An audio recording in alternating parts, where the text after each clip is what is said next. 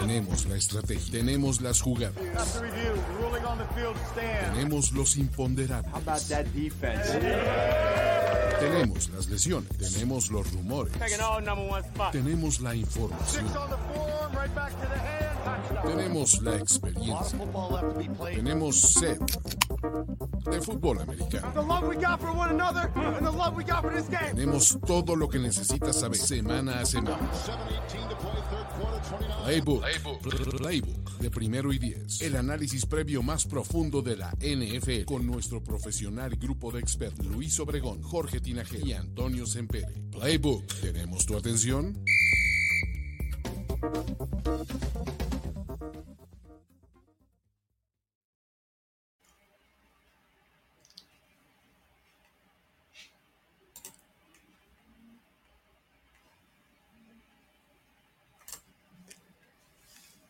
Semana de Thanksgiving, amigos. Y eso significa que tenemos partidos en cuatro de los siguientes cinco días. O sea, jueves, viernes, domingo, lunes. Solamente descansamos de NFL el sábado. Y esto nos incluye nueve partidos divisionales. No hay equipos con descanso. Hay varios juegos con mucha implicación de playoffs. Y, de acuerdo con el cliché, los buenos equipos empiezan a distinguirse a partir de Thanksgiving, así que abusados. Esto es Playbook y vamos a platicar de todos o la gran mayoría de ellos. Aquí estoy Luis Obregón, acompañado de Antonio Semper y Jorge Tinajero. ¿Cómo están, amigos? ¿Qué dicen?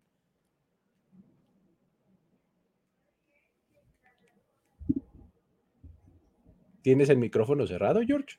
Supongo. Quiero pensar. Sí. Sí, está cerrado. Ahora sí, a ver. Ahí ya estoy.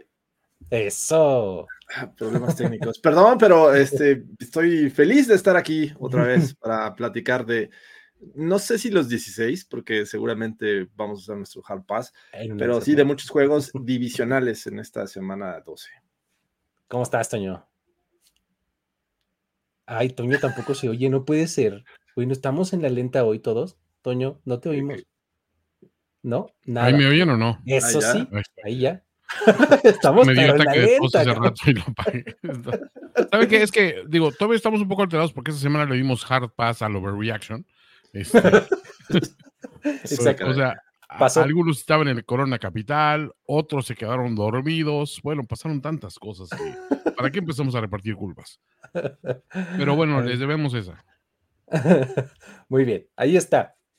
Y pues entonces, eh, con, eh, para la semana 12, que es la que ya tenemos ahora en puerta, tenemos que recordarles nada más, antes, rápido de empezar, que si todavía no se meten a la quiniela Pick'em de NFL, todavía pueden hacerlo. Ya saben que ahí está la oportunidad de ganarse premios semanales. Solamente tienen que ser el mejor de la semana para hacerlo, ¿no? Entonces vayan a nflpicken.app y eh, regístrense métanse a nuestra liga también y este, pues ahí también puede haber premiecillos interesantes. Una vez hecho ese anuncio, vamos a platicar de los partidos. Vamos a comenzar por el jueves, ¿no? Me gustaría empaquetar tres partidos de Thanksgiving, ¿no? Porque así que digas, puta, qué partidazos, se me hace que no tanto, ¿no? no, sé qué opinen, pero este, tengo, tenemos tres juegos como es costumbre ya desde hace algunos años.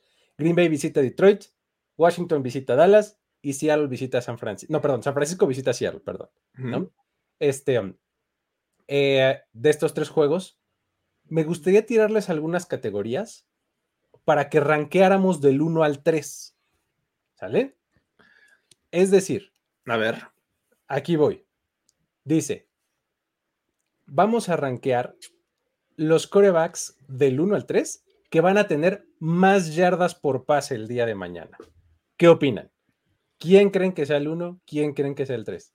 Del 1 al 3, o sea, solo tres lugares. Sí, sí, sí, los demás. Gracias por participar. a ver, ¿qué dicen? Tenemos Jordan Love, Jared Goff, Sam Howell, Dak Prescott, este, um, Brock, Purdy, y Drew Locke. qué vida, qué vida. O, Gino Smith, no, sé, pero una de esas, ¿no? Uy. A, ver, la respuesta fácil creo que es Dak Prescott. Ajá. Jared Goff. Y quisiera añadir, no sé si, no, sé si Purdy o, no creo que Purdy, porque tienes que pensar que si tienes juego terrestre, no necesariamente vas a tener que ganar el juego por aire. Si veo a alguno de los eh, equipos que se vaya abajo muy rápido, que se pongan a lanzar como bestias y acumulen eh, mucho yardaje aéreo y yardas de tiempo basura. Entonces, no me desagrada la idea de que Drew Locke ok. Aparezca por ahí, ¿eh? La sorpresa. Fíjate que yo pondría primero a Jared Goff. Me parece que eh, son otras épocas. Cada que veíamos un Packers Lions en Thanksgiving, sabíamos que los Lions iban a perder. Ahora es la oportunidad de estos Lions de hacer una historia completamente distinta y creo que Jared Goff puede lanzar muchas yardas mañana. Después Dak Prescott, creo que sí, es como que el 1-2, a lo mejor lo, como Toño lo, ordenas de, otra manera. Y creo que mi tercero sería Sam Howell. Creo que en algún momento eh, va a haber mucha oportunidad al final de, querer intentar eh, hacer algo decente y creo que Sam Howell va a lanzar muchas yardas. Sí, eh, estaba leyendo que Gino Smith es probable que esté, o sea, está questionable, pero como que tendiendo a probabilidad de jugar, ¿no? Ya ven que ya, ya no existe esta, esta clasificación de este. ¿Cuál era? Era probable, ¿no? Que era la, la, siguiente de questionable, ya no existe. Sí, ya no. Este, pero bueno, eh, si existiera, yo creo que estaría ahí. Al final de cuentas, creo que el 1 va a ser, fíjense, ahí, se va, ahí les va, ¿eh? Yo creo que el 1 es Sam Howell. Justo por la razón que decías, Toño. Creo que el partido, se, o sea, el script del juego se puede dar de tal manera que en una de esas los Cowboys se separan por, muchos puntos y Sam Howell empieza pase y pase y pase y pase, ¿no? Entonces, Sam Howell número uno, número dos, Dak Prescott y número tres, Jared Goff. Así es más o menos. Ok. Ahí va. Ranquemos del 1 al 3 ahora jugadores con más touchdowns en este día de acción de gracias. ¿Quién creen que vaya a ser el 1, el 2 y el 3? Ah, más touchdowns. Exactamente, exacto. Quitando, quitando pases de touchdown, o sea, no, no, no, lanzados. No lanzados. O sea, gente que entra con el balón en sus manos a la zona de anotación, ¿no? yo, yo siento que CD Lamb va a ser el 1. Ok. En dos pondría a tal vez Christian McCaffrey. Y en tres eh, a Monra. Yo estoy similar, pero quito a, Monra y pongo a Laporta. Laporta. Oh, muy bien. Podría ser. Número uno, David Montgomery. dos, touchdowns, dos touchdowns en línea de gol. Así en zona de, acarreos de dos yardas, ¿no? David Montgomery más otro por ahí, ¿no? Este, luego, CD Lamb, número dos, ¿sí? Creo que se avienta por lo menos un parcito, ¿no? Y número tres, ahí ya podría haber múltiples empates, pero. Pero voy a decir Christian McCaffrey, nada más por. Por ser congruente con lo que hemos visto, ¿no? Comenzar una nueva racha. Exactamente. Sí, pues, ya, sería el segundo, ¿no? De este segundo partido consecutivo anotando. Este, uh, ranquemos del 1 al 3 las defensivas que van a tener más sacks en el Día de Acción de Gracias. A ver, ¿qué me dicen? Pues ahora empieza tú, Luis. A ver, empiezo yo. Venga. Número uno, yo creo que San Francisco 49ers. Más sacks. Ajá. Número uno. Número dos, Dallas Cowboys. Y la número tres ya está un poquito más difícil. Eh, creo que me voy a quedar con Detroit. Sí, ahí estamos igual. Sí. Yo pondría primero a, a los Cowboys. Ok. Me parece que puede ser o pueden tener muchos más sacks enfrentando a los Commanders. Después pongo a los Niners y luego sí, creo que creo que los Lions es la opción que me gusta ahí en Hutchinson y resto. Sí. ¿Qué, equipo creen que tenga la victoria por mayor margen de puntos? De estos tres partidos. Bueno, pues, hagamos el ranking del 1 al 3, pues hay tres juegos. ¿Cuál se va a decidir por más puntos y cuál por menos puntos? El 1 es el que tiene más puntos de diferencia. Dallas, Detroit, San Francisco. Siento que Dallas va a seguir, o sea, en, plan así, me voy a destapar. Y con todo lo que es divisional, es, una cuestión así complicadona, el, el rival. Ajá siento que, ahorita sí tienen que hacer como que muchos statement games, en, sobre todo en los juegos de, donde la atención nacional está posada en ellos, ¿no? America's Team, en el Thanksgiving, por supuesto tiene que salir en ese plan. El de los Niners eh, y los y, y, este, Seattle se ve, yo no estoy confiado, ¿eh? Para mí es de esos juegos trampa donde la Sopi hace hace vigente su, su sobre, sobre el tarado de Shanahan. Y dice, ah, sí, pues te voy a ganar con, te voy a ganar con Drew Locke y tres taxistas que paré ahorita, güey. Ah, y Jake Bobo, lanzándole a pases a Jake Bobo. Al Bobo, güey. Yo, yo pondría eh, los Cowboys, luego los, los Lions y el de al final de los Niners, porque es visitante a final de cuentas. Sí. ¿Sí?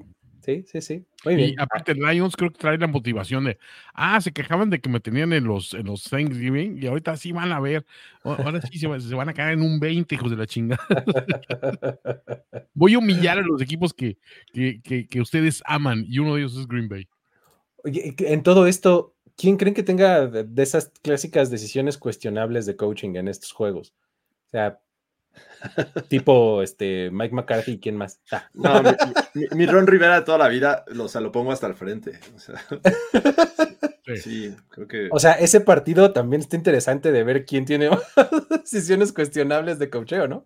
Sí, bueno, está Dan Campbell, eh, digo, perdón, está este. Mike McCarthy. Mike McCarthy, sí. Eh, pero no, Ron Rivera me parece que sí se la mata esta temporada. Él sería como que eh, mi candidato. Y, fíjate que antes de Mike McCarty iría este, tal vez Dan Campbell, pero es un equipo que se sabe recuperar de, sus errores. es que, ese es el asunto. Dan Campbell no es muy brillante, pero tiene un equipo bien chido que lo respalda. ¿no? Exacto. Bueno, o sea, dice, voy a hacer mis pendejadas, pero, pero todos nos, como voy a ganar de todos modos, la victoria no, nadie nos la quita, me voy a dar esas, esas loqueras, ¿no? Exacto. Sí, sí, sí. Eh, y digo, Matt LaFleur en, este, en esta temporada nos ha hecho ahí dos, tres este, sorpresillas que dices, ¿qué pasó aquí, no? Entonces, fíjate, entre esas sorpresas que nos ha dado Matt LaFleur, entre las cosas cuestionables de Dan Campbell, pero que le resarcen sus, sus pupilos. Luego, Ron Rivera y lo que nos ha enseñado esta temporada, Mike McCarthy, lo que nos ha enseñado durante toda su carrera, Mike Shanahan, digo, Kyle Shanahan y, los malos manejos en el último cuarto. Así fácil, y, ¿eh? y contra la Sopi, o sea. y no está fácil, o sea, fácil, fácil así, no está tan. Estos son los juegos que hacen ver a Peter, a la Sopi como Peter el sabio, lo de repente. No me preocupa. ok, último ranking de esto y luego si quieren ahí hacemos un comentario rápido nada más de sobre quién gana de cada uno de los juegos y nos movemos a lo que sigue. Este es el ranking más importante de todos. Vamos a hacer el ranking del 1 al 3 de los shows del medio tiempo, de los partidos de Thanksgiving. Mm. no venía preparado para esto, pero ok. A ver, aquí te van, no te preocupes. Venga. en Detroit va a estar el mundialmente, bueno, ¿qué digo? Eh, este, no sé, universalmente famoso Jack Harlow, un rapero, ¿no? En Detroit. ¿Por qué? Pues. Eso no es nombre de rapero, aparte Jack Sí, no, me, suena otro tipo de música menos rap. Jack Harlow, ¿no? En Detroit. Luego, en el partido de la tarde, en el ATT Stadium, va a estar la mismísima Dolly Parton. Uh. Legend Dolly Parton, ¿no? Y en Seattle, en la noche, va a estar Steve Aoki. Wow. A ver, venga el ranking. ¿Cuál les interesa más? Dolly, Steve Aoki y, este, y después Jack, Jack, Jack Harlow. ¿Jack Sparrow o cómo? Jack Sparrow. Jack Harlow, Jack Harlow con su sinfónica. Este. Jack Harlow y su órgano melódico. The Bandman. Este, no sé, creo que voy por Steve Aoki me parece, me, gusta el Dolly Parton. ¿Cómo, güey? Sí, Dolly Parton cantando Jolene. aparte, el look, de, Steve Aoki está bastante bueno. Steve Aoki, ¿qué, güey? Es un pinche chino más, güey. O sea, chino. Pero más balanceado, creo que es lo que lo haría divertido. Ajá. Sí, al último Jack Carlo no, no tengo idea de. Esperemos que cante Jolene. Sí, eso es justo cuando, cuando vi Dolly Parton dije, ay, quiero escuchar Jolene. Pero bueno, muy bien. Ahí está, nada más rápido. ¿Quién gana de, los partidos? Y si quieren dar una razón, un breve punto de análisis, adelante para movernos al, viernes. Este, vas, George, dale. Yo creo que los Lions son favoritos para ganar este, este juego. El mejor equipo, los Packers han sufrido pese a su victoria de anterior. Buenísimo. Eh, Toño, en el primer juego. Siempre hay una, sorpresa. Entonces voy, voy Lions. Voy Cowboys. Ajá. Y creo que la sorpresa, tristemente, va a ser este porque es la clase de juegos que Kyle Shanahan se las arregla para perder de la manera más pendeja, güey. ok, muy bien. Este, en el de la tarde, George. Yo voy con los Cowboys, sí. Eh, siento que van a no solo ganar, sino pasarle por encima a estos Commanders. Y en la noche sí voy con los Niners. Me parece que el tema de las lesiones me preocupa de los Seahawks y, este, y los Niners, me parece que después de ese bye week, como que pusieron todo en, orden y sí lo pueden ganar. Buenísimo. Este, creo que yo estoy en las mismas, o sea, tengo Detroit, Dallas y San Francisco. Este, estaba justo leyendo de, la, de esto que decías de la racha de, de Seattle y, específicamente del duelo Pete Carroll contra eh, Kyle Shanahan, ¿no? Y sí, o sea, sí es como bastante notorio como parece como que tiene su número, ¿no? Entonces, este, eh, está eso, están unas tendencias ahí que mis amigos que saben de apuestas, eh, un tal Ricardo de la Huerta, que tal vez hayan escuchado en algunos lugares, me estaba contando un, me estaba contando unos datos, además que los puso en el podcast que, hace de la ciencia de las apuestas, que está súper chido, se los recomiendo ahí en el feed de primero y diez, estaba diciendo que en Thanksgiving eh, se da mucho que los favoritos ganen y ganen cubriendo la línea, ¿no? Porque saben que es de apuestas, ¿no? Entonces, acá el favorito es San Francisco. Y además dice que entre más amplio el favorito, más gana, ¿no? Y San Francisco es su favorito bastante amplio, ¿no? Entonces, este, eh, o sea, como que todas estas tendencias y demás, como que han influido un poco en mí, así de decir, ah, me voy para un lado, pero luego me regreso para el otro. Sin embargo, creo que tengo que confiar en lo que he visto y creo que eh, voy con los Niners, ¿va? Ahora sí, se acaba el jueves y llega el viernes, primer partido en la historia del Black Friday, ¿no? Este, tenemos otro duelo divisional. Aquí ya en el, jueves tuvimos un par, no, tres. Los tres, son divisionales. Los tres son divisionales. Y el, y el de viernes sigue siendo divisional. Este de la americana, Miami visita a los Jets. A ver, New York Jets viene de sufrir contra el ataque de Buffalo y el premio es enfrentar a los Dolphins, ¿no?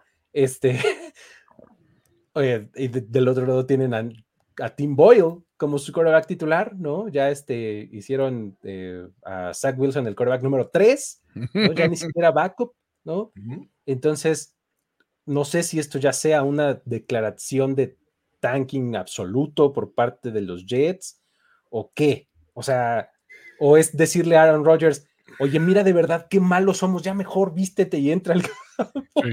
O, no sé qué, esté pasando. ¿Cómo vean ustedes este juego de viernes, este Toño? Yo tengo que decir que, pocas cosas me han entristecido tanto como ver los últimos juegos de los Jets. O sea, ver un equipo que literalmente dices, es que tienes, tienes con qué, o sea, tienes con qué estar peleando los primeros pinches lugares pero neta, es como si estuvieras jugando con dos jugadores menos, güey. O sea, no, no es de que digas, es que no traigo coreback, no, es como si tu coreback aparte de repente fuera el 12, el hombre número 12 del otro equipo y la liga dijera, sí, va, güey, no hay pedo.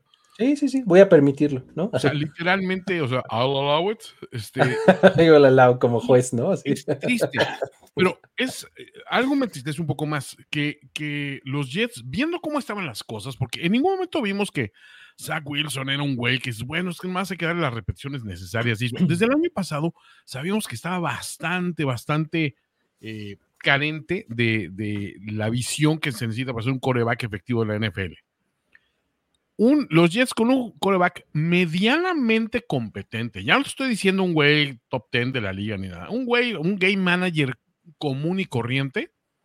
Ahorita estarían sí, sí peleando su división. O sea, no digo que estarían hasta arriba y todo, pero estarían, tendrían con que tendrían herramientas de decir, güey, si regresa a Rogers a tiempo, todo este rollo. Ahorita en este momento están como diciendo, güey, pues ya ni regreses, Rogers. O sea, ya el año que viene más, a ver si con más calmita, güey. Con más calma, exacto. Porque neta, ¿qué vas a hacer, güey? O sea, vas a partirte la madre para intentar colarte, colarte por ahí de, de, una manera así este, absurda. Dices, no, güey, no, no tienes con qué, güey. O sea, e, está muy pinche ese panorama. Porque si veo y digo, es que qué pinche defensiva tan chingona tienen estos güeyes. Y qué huevos le echan. Y, o sea, y qué buen receptor es, es, Wilson. Y, y, todo, y de repente volteas a ver al otro cabrón y dices, no, güey, no, es, que estás muy, muy, muy mal, güey. O sea, con nada te mueres, güey. Y ese nada es, es a Wilson. Sí, esa la, la, defensiva, ¿no? La volteas a ver y dices, no manches, esa defensiva sigue siendo de muy buen calibre, ¿no? De repente se meten scripts que, que pues evidentemente la terminan agotando, ¿no? Cansando y pues por eso acaban metiéndoles palizas, ¿no? Pero digo, tienes tu defensiva casi 40 minutos en el campo de juego, ¿no? va a pasar, ¿no? Más veces de las que no. Entonces está, está complicado para los Jets. Este, no, he podido colgar esto, pero bueno, este, aquí está, para los que ah, preguntan, aquí está ¡oh! lo que gané en el Gorospe Tinajero Bowl. Eh, fíjate que yo veo a los Jets eh, con un tema más allá de, lo, de, lo, que puedan hacer en el terreno de juego, veo un tema mental, un tema de frustración y en varios eh, jugadores, ¿no? y obviamente generado por el mal paso que está teniendo esta ofensiva, que tampoco veo una solución el cambio de quarterback con Tim Boyd. O sea, Zach Wilson está jugando muy mal, pero tampoco vamos a ver una maravilla de, ofensiva con Tim Boyle en los controles. Eh, está, está bien complicado y, por ejemplo, el partido pasado ahí, este, eh, Sos Garner azotando a un rival, este, cuando ya, o sea, ¿para qué haces eso? Un Garrett Wilson cuando no le llegan los balones súper frustrado y, bueno, no se diga el staff de cocheo, ¿no? Entonces, eh, es, un equipo, me parece ya partido y, este, va a ser difícil que, Robert Sale los vuelva a poner en el lugar, al menos que fueran medianamente competitivos. Y pese a que van a jugar en casa, pues el tema es que son los Miami Dolphins, que, que, a ver si hay un ojete es eh, sin duda Mike McDaniel y va a querer anotarle las veces que, que pueda. O sea, no va a quitar el, pie del acelerador. Creo que tienen un equipo para lograrlo. Pese a que está ahí Sos Garner contra Tarek Hill, pues tienes tres, cuatro opciones más. Tienes juego terrestre, tienes defensiva, este, muy bien con lo de Jalen Ramsey, robándose balones. Así es que yo creo que no hay mucho que decir. Los, los Dolphins son mis favoritos. Oye, si yo fuera este, McDaniel, ahorita sería con, con, con mi ofensiva. Oigan, Vamos por 77. Así de. ¿Lo lograremos? ¿Alguien, dijo, ¿alguien dijo 77? ¿O les da miedo? Es,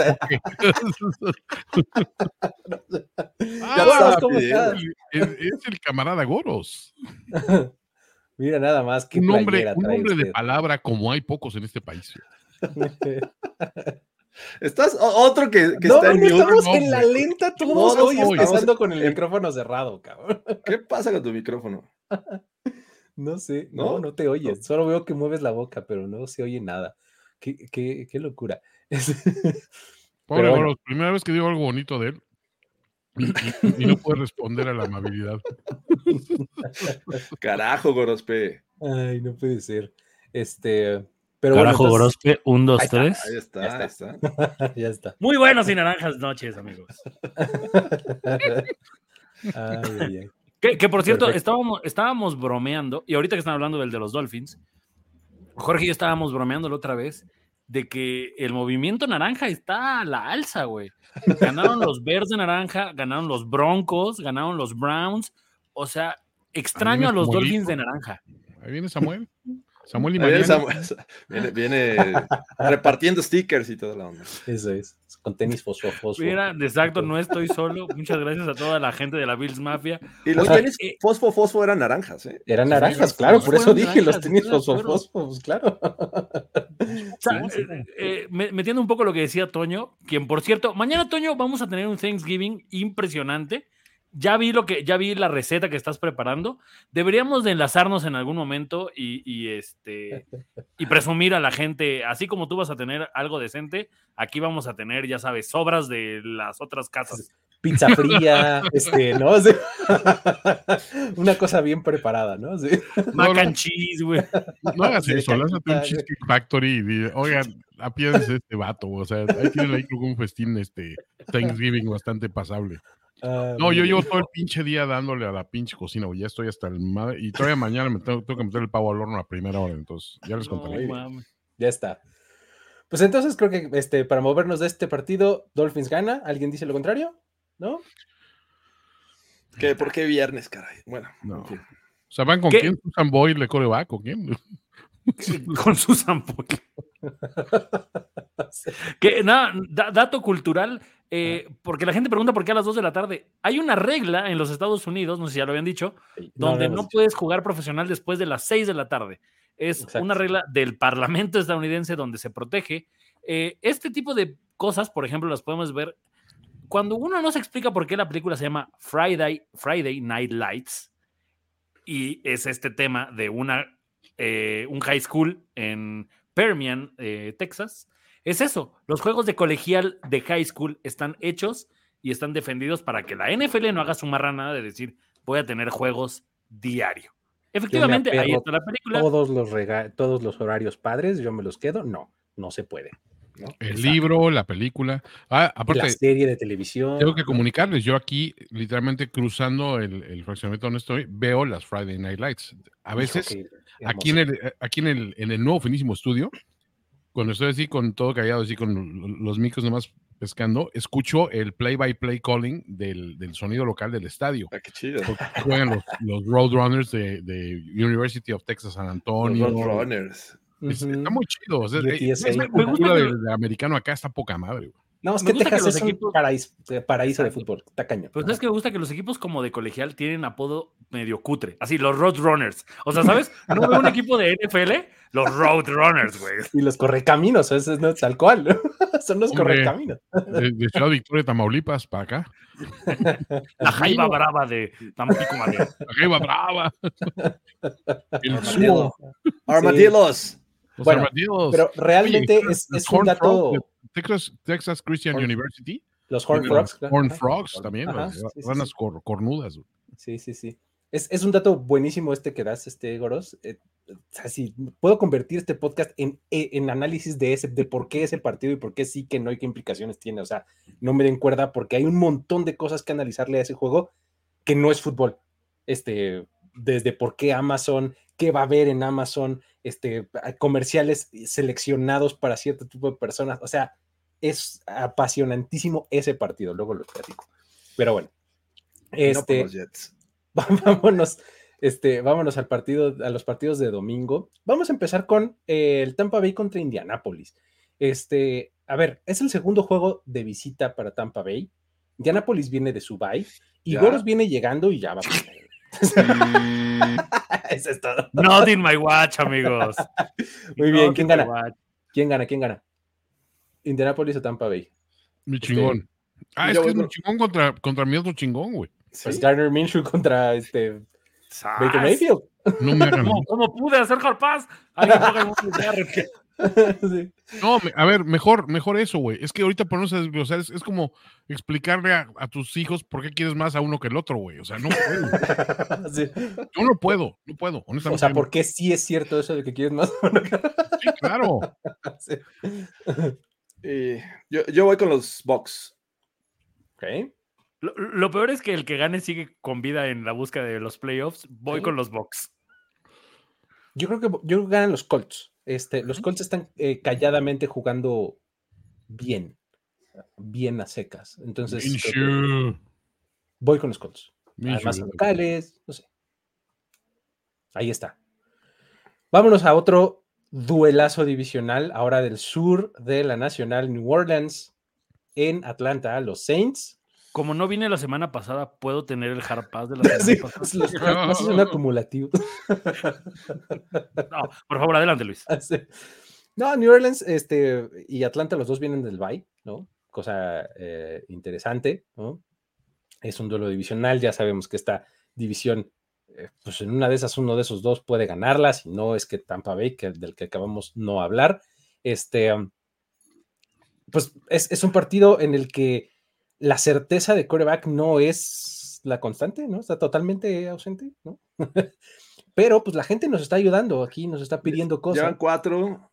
Ahí este, están los seis. seis, seis consecutivos. Lo sentimos mucho, este, tal vez no hablemos del New Orleans contra Atlanta del pueblo, güey. Nada más digamos quién creemos que gana.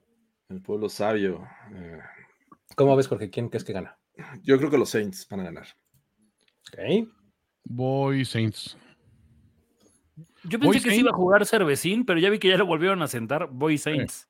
Sí, ya, volvieron a poner a Desmond Reader. Voy Saints y voy que Cowboy from Hell falte a la chamba. Exacto. All in. Todos vamos con, con, Cowboy from Hell. Este, yo también voy con los Saints. Creo que, creo que están un poquito más sólidos. Eh, vámonos. Otro duelo divisional. Esta es la tendencia hoy día. Los Ángeles Rams visitando a los Cardinals. Aquí tenemos el regreso de Kyron Williams por parte de los Rams. Tenemos a un Kyler Murray que va a jugar su tercer partido desde que regresó de la lesión y la verdad es que se ha visto bien, ¿no? O sea, tenemos que decirlo. Además, con James Conner han estado haciendo muy bien las cosas. Su defensiva ha sido bastante sólida durante toda la temporada. Entonces, es un partido que no vamos a platicar el día de hoy. Tampoco.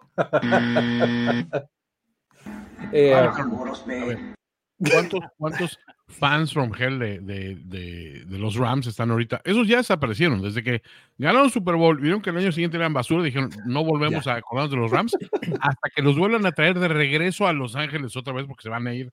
Así después de que se vayan a San Antonio y luego regresen a Los Ángeles. Totalmente, ¿no? Y este, y, dejaste pasar, Luis. Una que pues tiene a la Conner nada más. Dejaste pasar el dato de el San Luis Bowl. El San Luis Bowl. Pobre Bien ahí. o sea, fuera, de pedo es, raro, o sea, y, diciendo lo que, abonando lo que decía Toño, es raro que cuando estaban en San Luis la gente estaba mame y mame y mame que los querían en Los Ángeles y ahora que los tienen con nuevo estadio, nadie los va a ver, güey, es irreal. Dicho lo anterior, voy con mascarita sagrada, muchachos. ¿Mascarita? Arizona yo también creo que gana. Yo también creo que los Cardinals ganan. Sí, voy Cards. Ya está. Em, vámonos con un duelazo. El juego de venganza de los Patriots sobre los Giants por aquella temporada 2007 que les quitaron la perfección. 18-1. Esta vez no está en juego el Vince Lombardi, pero sí está en juego una posición en el draft. Entonces, tal vez el que gane, en realidad, esté perdiendo en el mediano plazo. Eh, duelo de titanes en la posición de quarterback entre Mac Jones y Tony DeVito, ¿no? Eh, oh, este, no, Mac Jones, quién sabe, ¿eh? En una de esas, este, Bailey Zappi, en una de esas, alguien más, ¿no? Este, es un juego en el que no sé qué anticipar, o sea, no sé si los Giants vayan otra vez como a sacar un poco de magia de la chistera como lo hicieron la semana pasada contra Washington, o ya se les acabó. ¿no? Este, o, o, Belichick haga gala así de el head coach que come corebacks novatos y se acabe tragando a Debito, ¿no? No sé, ¿qué opinan? que se coma el suyo, güey. es que ya no es novato, ya, ya, la indigesta. sí, no, no, no, voy a usar mi harpas aquí. Yo también tengo ganas de hablar, ¿eh? Sí, venga, venga. Es que a mí también me, me da morbito. O, sea, es que ¿sabes qué me da morbo? Saber que los Giants pueden ser el equipo que te digan, te gané dos Super Bowls, te quité el invicto y corría tu coach. Bien. O, sea, porque honestamente ya no sé qué más necesite el, front office de los Pats para por lo menos correrlo o suplirlo de sus, eh, pues sí, del, general manager. O sea, por lo menos a uno de los dos Belichicks ya tienes que correr. O al general manager o al head coach. Alguno de los dos. Y si pierdes contra estos Giants, ya, o sea, no hay más que defender, ¿sabes? O sea, ya eh, estarías perdiendo contra lo que creo que sí ha sido el peor equipo de la NFL. Y tampoco es que creo que sea muchísimo mejor con Daniel Jones. O sea, neta, lo mejor que tienen estos Giants es que Devito cuando anota festeja haciéndole así, güey, como italiano. Qué maravilla, ¿no? Qué maravilla, güey. Fuera de eso, estamos a punto de ver un juego de 800 yardas por tierra. o sea, si los head coaches son inteligentes, sus, sus corebacks no van a lanzar el balón. All Saquon y del otro lado All Ramondre. O sea, no hay de otra. Eso está padre, es como decir, a ver, va mi campeón contra tu campeón en, el campo de batalla y ver qué pasa. o sea, no, no metemos, no desgastamos a nadie más. Es más, pura Wildcat, ¿no? Puro centro directo a, puro centro directo. Pero ese, ese, tendría que ser como pacto de caballeros entre, entre, entre, y Belichick. Este, Ahora te voy a decir algo a Dable le caga Belichick, pero así, o sea, nivel, nivel choncho. Recuerdo aquel juego de lunes por la noche del Buffalo Pats, donde ya era evidente que ya había cambiado la, la onda en la AFC este, y hasta le hizo un, una jugada, un fake punt, o sea, cuando ya ni era necesario, y le seguía anotando y le dijo, sí, ahí está tu pinche defensiva. O sea, Dable es alguien que de todas las personas de la NFL, salvo Brian Flores, creo que le tiene especial tirria a Bill Belichick. Y si puede, no se va a tentar el corazón. ¿eh?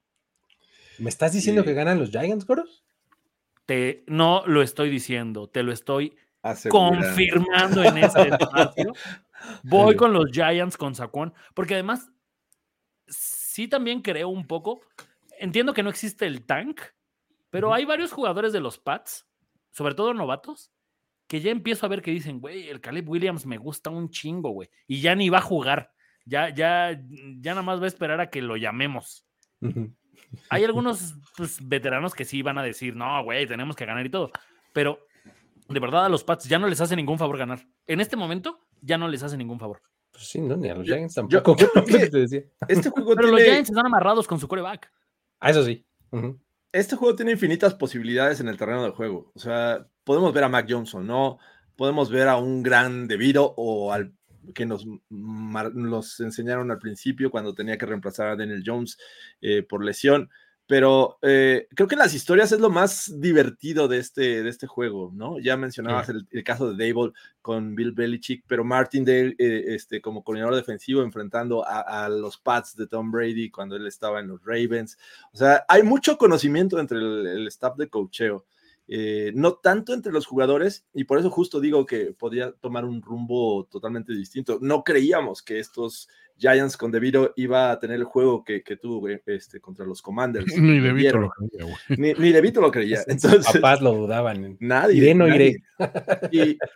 Y, bueno, creo que eh, también puedes creer que estos Pats pueden entrar en un modo de autodestructivo. O sea, puede ser la, la versión de los Giants que vimos con DeVito al principio. Entonces, eh, está, está bien complicado, pero creo que esas historias son las que más me llaman la atención. Le estamos vendiendo una película de serie B a la gente. Exacto. Eh, va, a ser, va a ser un juego de culto en unos 20 años. va a ser un, juego de esos que dices, vamos a ponerlo de cuando los Exacto. ¿Cuántos años tenías? bueno, creo que sí ganan los Pats. Híjole, antes de, dar mi pronóstico, sí les quiero preguntar, a ver, ustedes son Bill Belichick. ¿Qué sería más humillante para ustedes? Acaba la temporada y los corren, los mandan al demonio, los, este, o sea, Kraft dice, bueno, ya muchas gracias, Coach Belichick, o sea, su trabajo ya aquí está hecho, pero pues hay que evolucionar, etcétera. O, no, Coach Belichick, o sea, nosotros nos quedamos aquí con usted a full. Pero ya no es general manager. Le trajimos a alguien que sí, sí contrata jugadores que pues, juegan, güey. O sea, ¿en cuál de los dos escenarios te sientes más emasculado como la leyenda del cocheo que eres. Y la basura de ser humano que eres también. no, pensando como Billy Chick, no aceptaría el, el, traigan un, general manager. El renuncia. Sí, yo tampoco. Ajá. Sí, no, no, totalmente. O sea, prefiero. por eso es más humillante. Sí, es más humillante, exacto. prefiero ya, muchas gracias y todo bien y tan cuates como siempre, y luego nos vemos. Ya me descendiste de puesto, casi, casi. O sea, lo veo así, ¿no? Bill, te presento a Matt Canada, tu nuevo... tu nuevo jefe. tu nuevo coordinador ofensivo.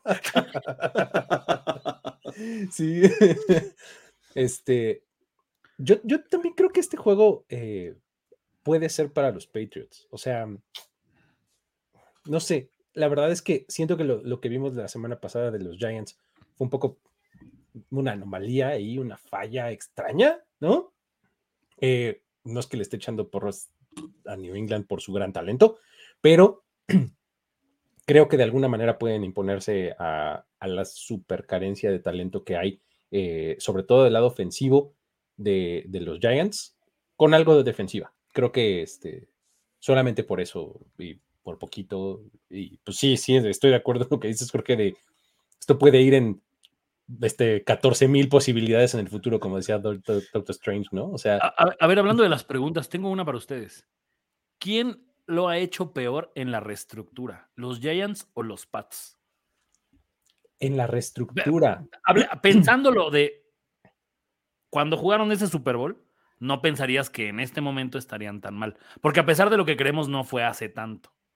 2011 fue el último, ¿no? Fue el último juego entre ellos en Super Bowl. En Super Bowl. ¿Quién, ¿Quién, lo ha hecho peor? O sea, porque estás hablando de alguien que neció con Eli Manning y alguien que ha neciado con Belichick. O sea, cuando se fue Brady, debieron de haber sido los dos, desde mi punto de vista. Yo creo que. Siento que, siento que los Giants nunca fueron ese super equipo sostenidamente. O sea, en esos dos años que llegaron al Super Bowl y lo ganaron, se metieron como el 6, ¿no? O sea, por lo menos en 2007 se metieron como el 6, cuando era el último comodín el 6. Sí. El 11 no me acuerdo exactamente, pero creo que también se metieron como comodín. Sí. O sea, nunca fueron un trabuco, ¿me explico? Entonces, solamente por eso diría Patriots. O sea, sí, tu pregunta yo diría que Patriots. Porque los Giants han sido más como de, como de picos, ¿no? Yo creo.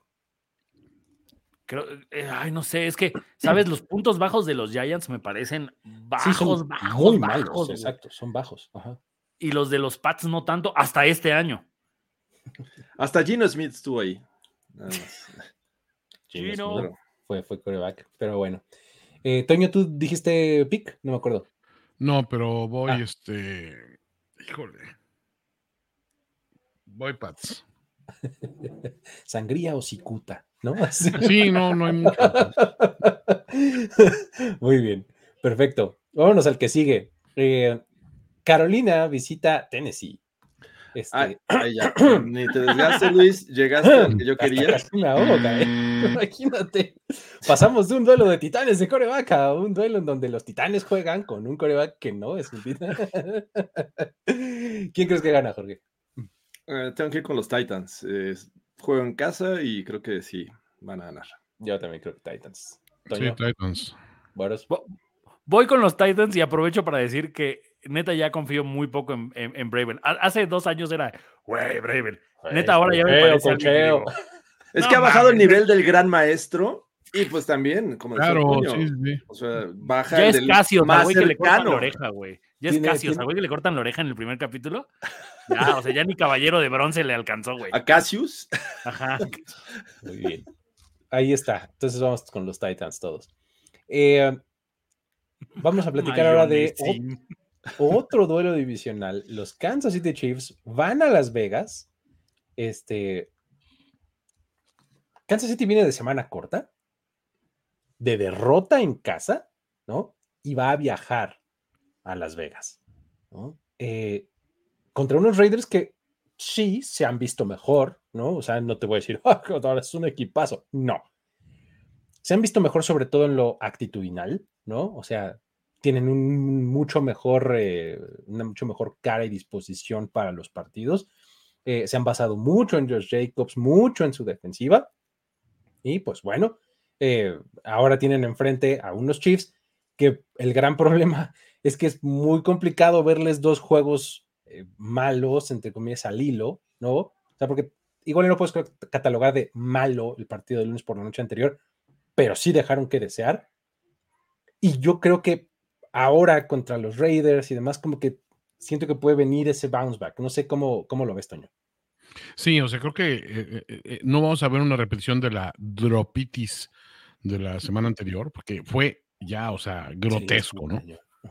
Vamos a ver también un refuerzo seguramente en, la línea para darle un poquito más de protección a Mahomes y que no tengan que andar colando sus pases tan, tan raudos y veloces por la presión. Y este, y siento también de que los Raiders, o sea, me, encanta esa defensiva. O sea, se me hacen muy, muy buenos, muy dinámicos. El pinche Max Crosby es, Max Crosby es una, es una basura, es un ojete de, de abolengo. Pero este, pero pues tampoco tienen muchísimo con qué responder. O sea, y como bien dices, los, los Chiefs tienen acostumbrados a, no repetir esos errores de una semana a otra. Entonces, si ese era el problema contra un rival que para, para mi gusto eh, va, o sea, está resolviendo muy rápidamente todos sus, sus, problemas y Kansas City como que se empezó a meter en más problemas. Este, siento que ese tiene que ser un bounce back, pero urgente y rápido. O sea, eso para mí, para mí es Kansas City, tiene que ir a salir a, cazar cabezas y decir, espérense, no, no se apresuren en descartarnos como el pinche macho alfa de esta, de esta conferencia. ¿Cómo lo ves, este, Jorge? Eh, digo, regularmente estos dos equipos suelen dar juegos entretenidos. Eh, desafortunadamente, me, cuesta trabajo creer que vaya a ocurrir con estos Raiders, pese que a, Miami me parece que siempre estuvieron ahí, estuvieron muy cerca. Eh, pero bueno, a fin de cuentas hay mucho conocimiento. Eh, creo que los Chiefs es un mejor equipo, sobre todo esta parte defensiva. Me parece que está jugando bastante bien eh, y, creo que al, novato con él le pueden, le pueden presentar cualquier cantidad de paquetes que lo hagan confundirse y me parece que ahí están del otro lado. Me, me, interesa mucho y me intriga ver a este Max Crosby contra Patrick Mahomes después de esta historia de quarterback que vimos que, a final de cuentas resultó o, hicieron ver a Patrick Mahomes como el gran este, triunfador de, ese match. Pero creo que Max Crosby, como bien dice Toño, e, es, un ojete y va a buscar cobrárselas. Entonces, eh, creo que es el, duelo que más me interesa ver. ¿Qué tanto pueden presionar a Patrick Mahomes a través de Max Crosby y cuántos sacks le puede conseguir?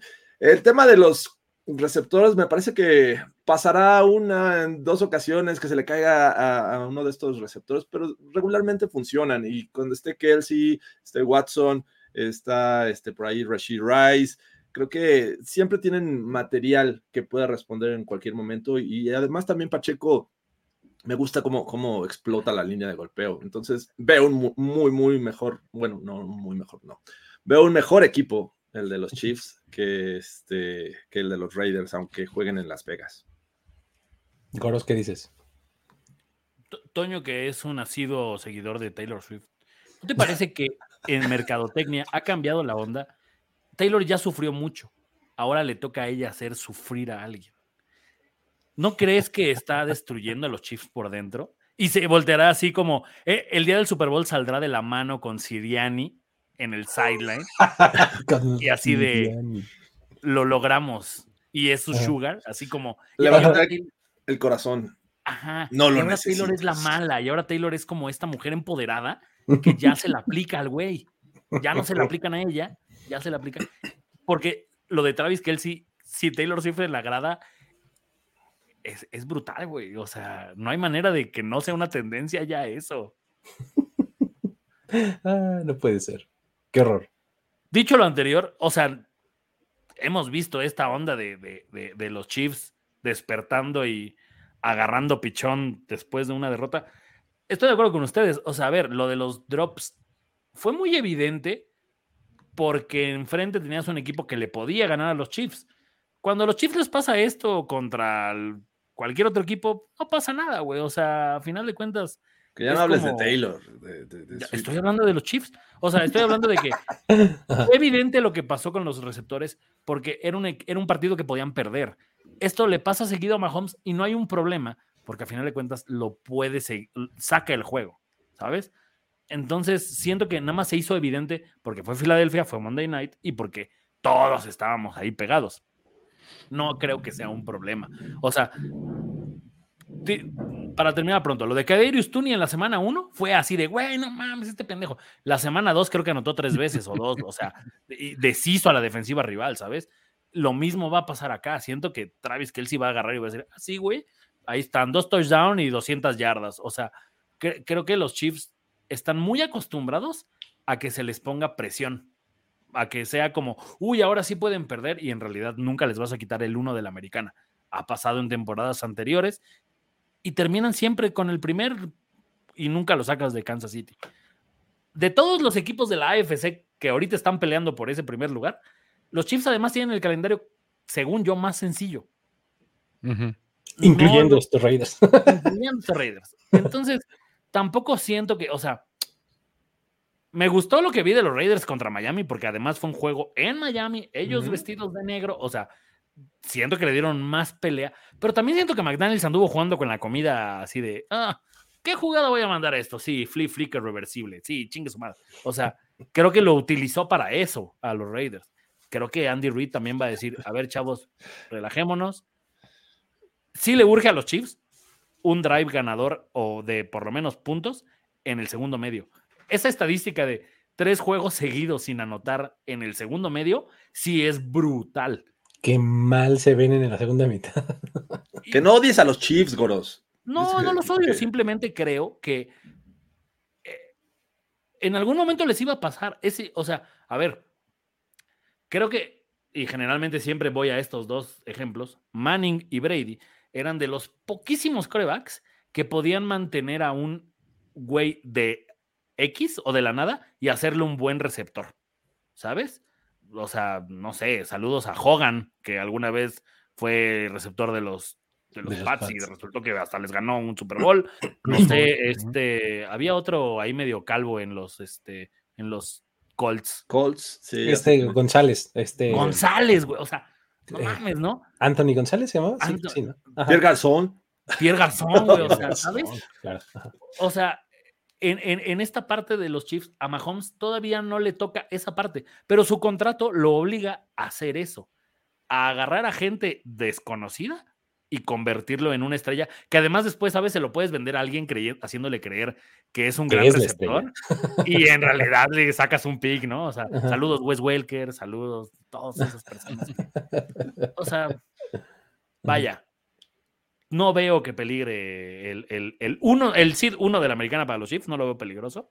Y dos, este juego deberían de, sin un problema, Mahomes, haciéndole 200 veces así. y sabes qué, eh, creo que este es un juego en donde también se puede prestar un poco a la, este, a, esta narrativa de justo de la rivalidad con Max Crosby y demás. Eh, se puede prestar también para eso, ¿no? O sea, no sé si se fijaron, yo creo que sí. Como casi cada jugada después de cuando terminaba en el Monday Night, volteaba a ver el árbitro de, hey, ¿no? Eh, siempre, ¿no? No, exactamente. Entonces ahora, con Max Crosby en el campo, todas las cámaras ahí puestas, ¿no? Se va a notar mucho más, ¿no? siento que además le van a, meter el mic up, este de lo que está diciendo. y, siento que en algún momento vamos a, vamos a escuchar a, Crosby decirle a Mahomes, pon eso en tu programa de coreback. ¿Sabes? Algo así. alguna referencia al, programa. Ah, ¿te acuerdas, ¿te acuerdas, que detectamos que este que en ese momento detectamos que eh, Patrick Mahomes le dice a todo el mundo dog? Dog. dog. Hey, dog. Good, hit, dog. What's up, dog? dog. Este... Y, alguien nos dijo, eso hace a Mahomes el perrote mayor. El, perrote. Es un perro del mal, me estás diciendo. pero bueno, sí, creo que creo que los Chiefs eh, se, reponen y pues bueno, eh, sin mucho más que agregar a lo que ya hemos dicho, ¿no? Vamos con los Chiefs, los cuatro, ¿verdad? Así me pareció. Sí. Eh, um, vámonos con partido nocturno domingo por la noche, Baltimore en Los Ángeles contra los Chargers. Es más pésimo momento para los Chargers para enfrentar a uno de los mejores equipos de, la conferencia americana y probablemente de la NFL. Eh, decías, Goros, no veo que peligre el seed número uno de los Chiefs. yo creo que si peligra contra alguien, puede ser contra los Ravens si logran mantener salud y la tendencia y la buena defensiva que están este, teniendo, ¿no? Eh, um, un partido en donde los Ravens podrían extrañar a Mark Andrews, ¿no? Que a quien perdieron la, semana pasada por lesión, pero pues contra este defensivo igual y no tanto, ¿no? Entonces, eh, por ahí Isaiah Likely y demás pueden hacer eh, el trabajo.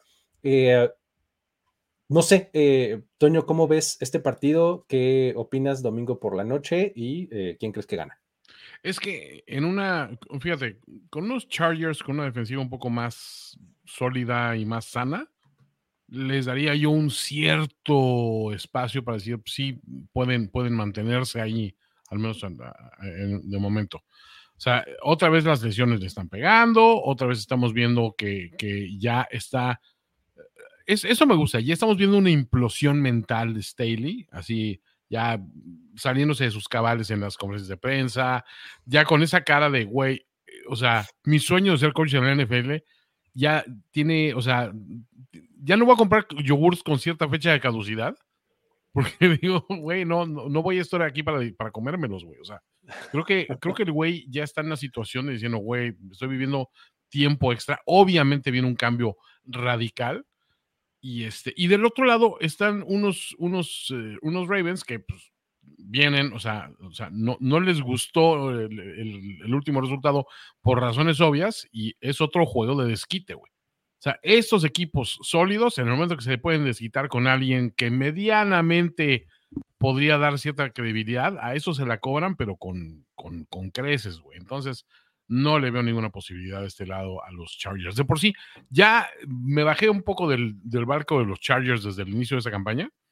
Y en, juegos así, como que digo, a ver, ¿como para qué, güey? O sea, ¿en qué momento se ganaron que uno les dé el beneficio de la duda? Exacto, ese es exacto. Creo que ese es justo, a ver, como, como por qué, qué tendría que pasar, Goros, para que dijéramos, oye, no, pues los Chargers sí se pueden defender porque, ¿qué? O sea, está difícil, ¿no? No, o sea, ¿sabes? Es que, o sea, lo peor que le puede pasar a un coach que implosiona en una conferencia de prensa como lo que hizo Staley es ponerle un partido en prime time, donde todo mundo va a voltearlo a ver. O sea, Exacto, donde vas a enfrentar a Lamar Jackson, un juego terrestre súper sólido, receptores surgientes, o sea, vamos. O, sea, ¿sabes? Estás enfrentando a un coreback que no importa que mandes un buen esquema defensivo, su habilidad puede que un buen esquema defensivo te haga una, una, escapada de 50 yardas por tierra y entonces es de, ahí está el pendejo de Staley mandando esas jugadas. O sea, ni siquiera es por eso, pero bueno, o sea, eso es lo que conlleva enfrentarte a Lamar Jackson. Sí creo, honestamente, que es el partido donde lo corren. ¿Por qué? Porque poniéndose 4-7 ya es prácticamente imposible que levantes y te metas a playoffs. O sea, ya el resto de los equipos, o sea, nada más viendo la americana, el norte de la americana, te das cuenta que están a un triunfo de que tú con 4-7 estés liquidado. O sea, no, entonces no veo que el front office diga, ¿para qué lo voy a mantener?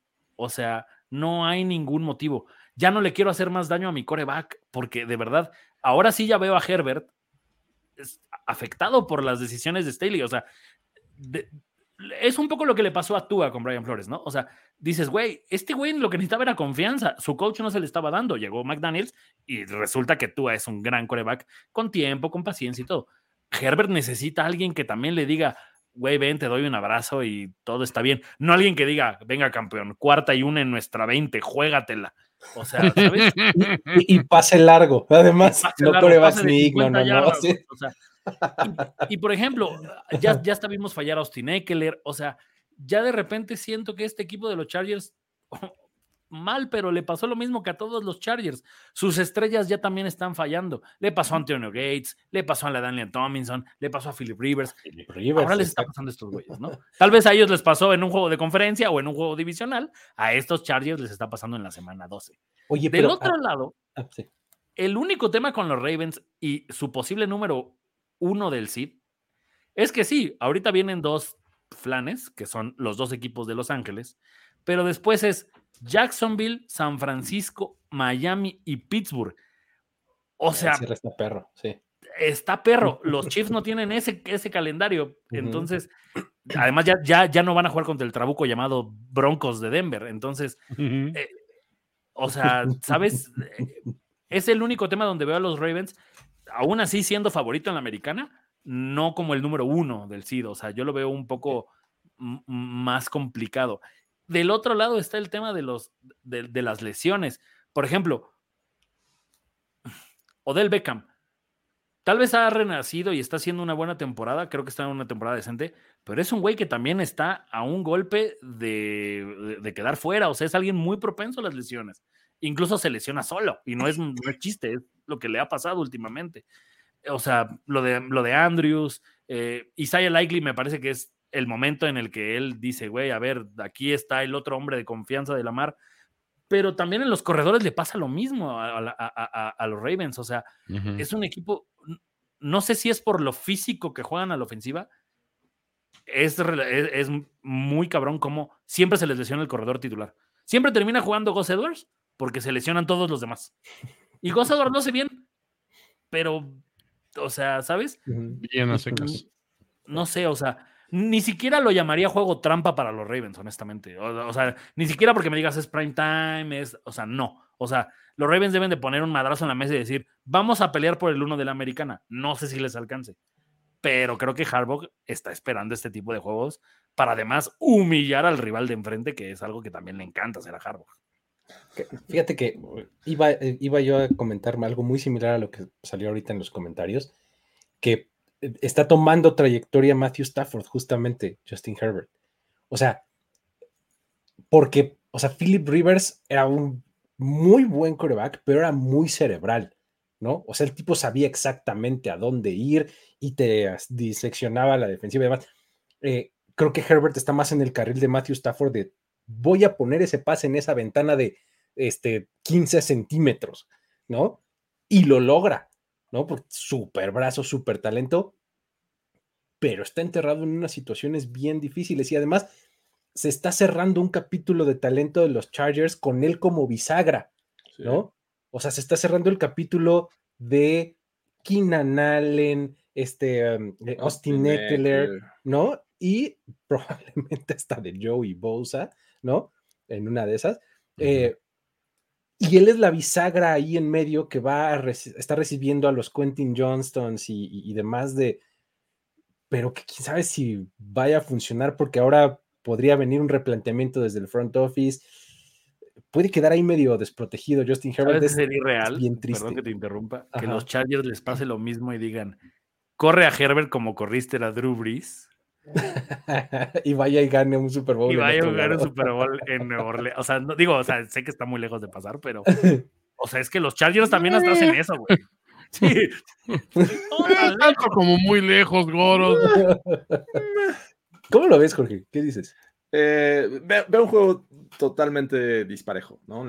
cómo están jugando cada uno de los dos equipos, muchos temas ahí entre lesiones de los Chargers que, que parece que eso sí los meten en problemas, no como los Ravens. Cuando tienen lesiones, los Ravens nos han demostrado que tienen el siguiente hombre y que eh, va a responder. Incluso ahí Keaton Mitchell, después de Gus Edwards, que ha demostrado también ser un buen running back, eh, jugadas grandes, eh, consiguiendo puntos.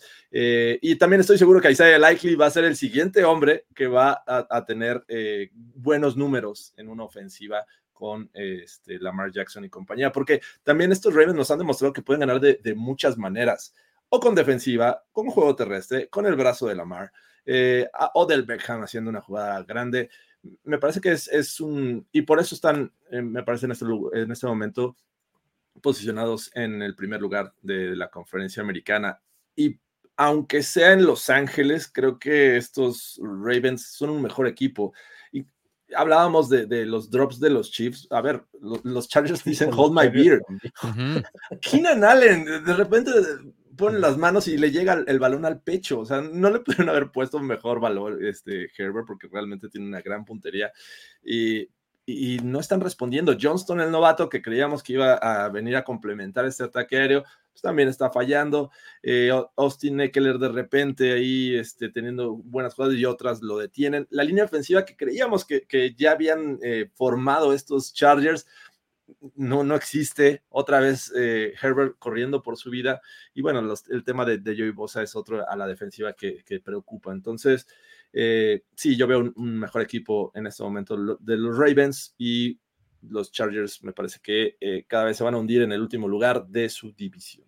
Sí, horrible, la verdad. Triste, porque pues, es un equipo lleno de estrellas, pero no, simplemente no, no, cuajan. Es triste también lo de, lo de Quentin Johnson, ¿no? O sea, se supone que le teníamos mucha esperanza, mucha fe. Además, el equipo se supone que se la tenía por el lugar en donde lo, seleccionó, pero ve en comparación con Say Flowers, con este um, eh, Jackson Smith Jigba, ¿no? O sea, el resto de los receptores de, primera ronda de este año con este Jordan Addison. Jordan Addison de los Vikings. O sea, ven dónde están en este momento, ¿no? Bueno, y me fui solo los de primera ronda que están más o menos en el rango de él, ¿no? Pues sí, si te vas a los tanks del, del mundo, pues claro, ¿no? Quentin Johnson, no, o sea, simplemente no se ve que esté en, ese lugar del desarrollo, ¿no? Pero bueno, creo que claramente los Ravens ganan. Eh, vámonos al que sigue, lunes por la noche, Chicago visita Minnesota. Otro duelo divisional. Ambos vienen de perder de forma dolorosísima y con todo ese dolor, yo voy a usar mi ¿Por, qué la, NFL nos hace esto, cabrón? Sí, caray. fíjate, no, no, no, este, no conforme con habernos ya dado juegos en un montón de días consecutivos, dice, bueno, para que cierren, tengan. Neta, neta, ¿qué necesita pasar? para que flexeen un Monday Night. O sea, si no fue este. Es que sabes que necesitan anticipación. O sea, y, o sea, acuérdate que para flexear son dos semanas de anticipación por lo menos. Entonces, hace dos semanas veías al Pastronaut como la historia más caliente de la liga y dices, no, no, no, déjalo, déjalo. Sí, pero ya le diste un son. Pero contra los Bears, o sea, caray, no, nos dan un solo juego de, de, prime time que diga, wow, qué partidazo nos, pusieron, como, como lo fue este Monday night, ¿no? Apenas este Monday night y nada más, ¿no?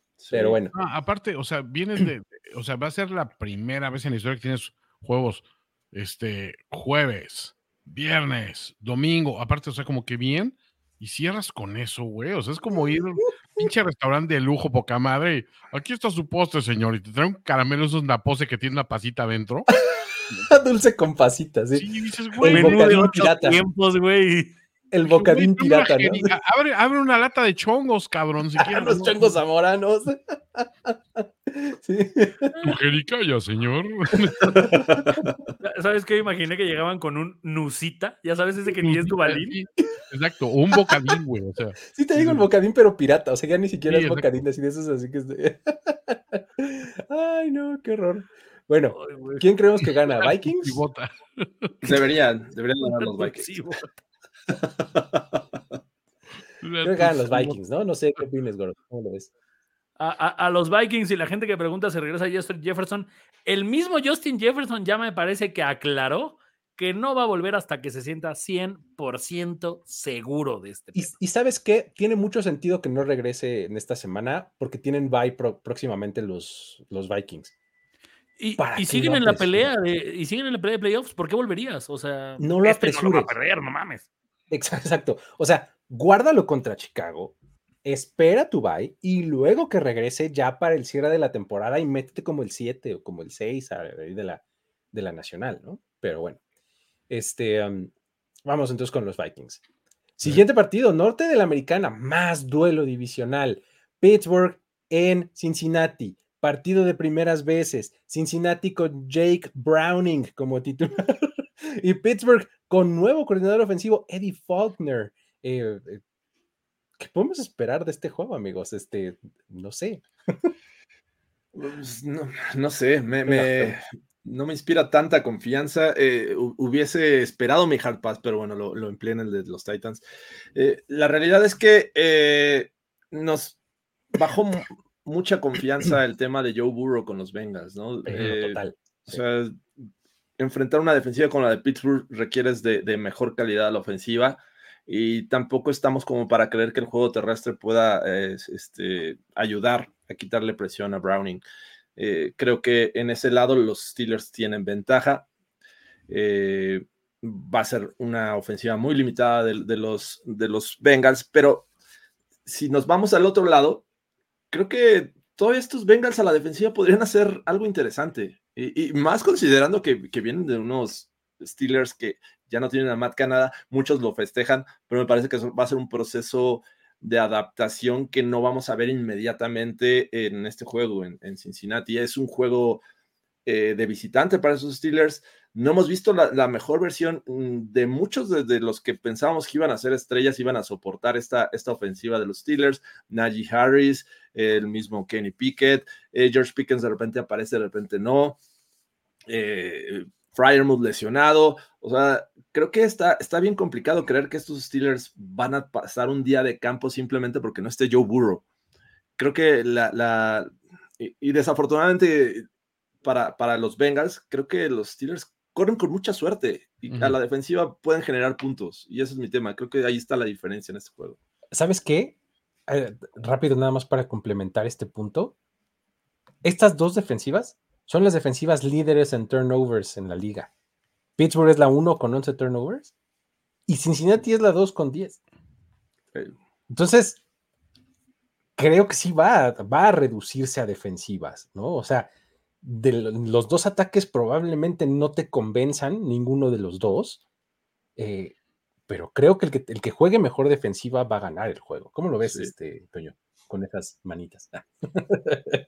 Pues a ver, yo me quedo con la estadística de que dice que, Kenny Pickett tiene el mismo eh, número de juegos con dos touchdowns que Tony DeVito.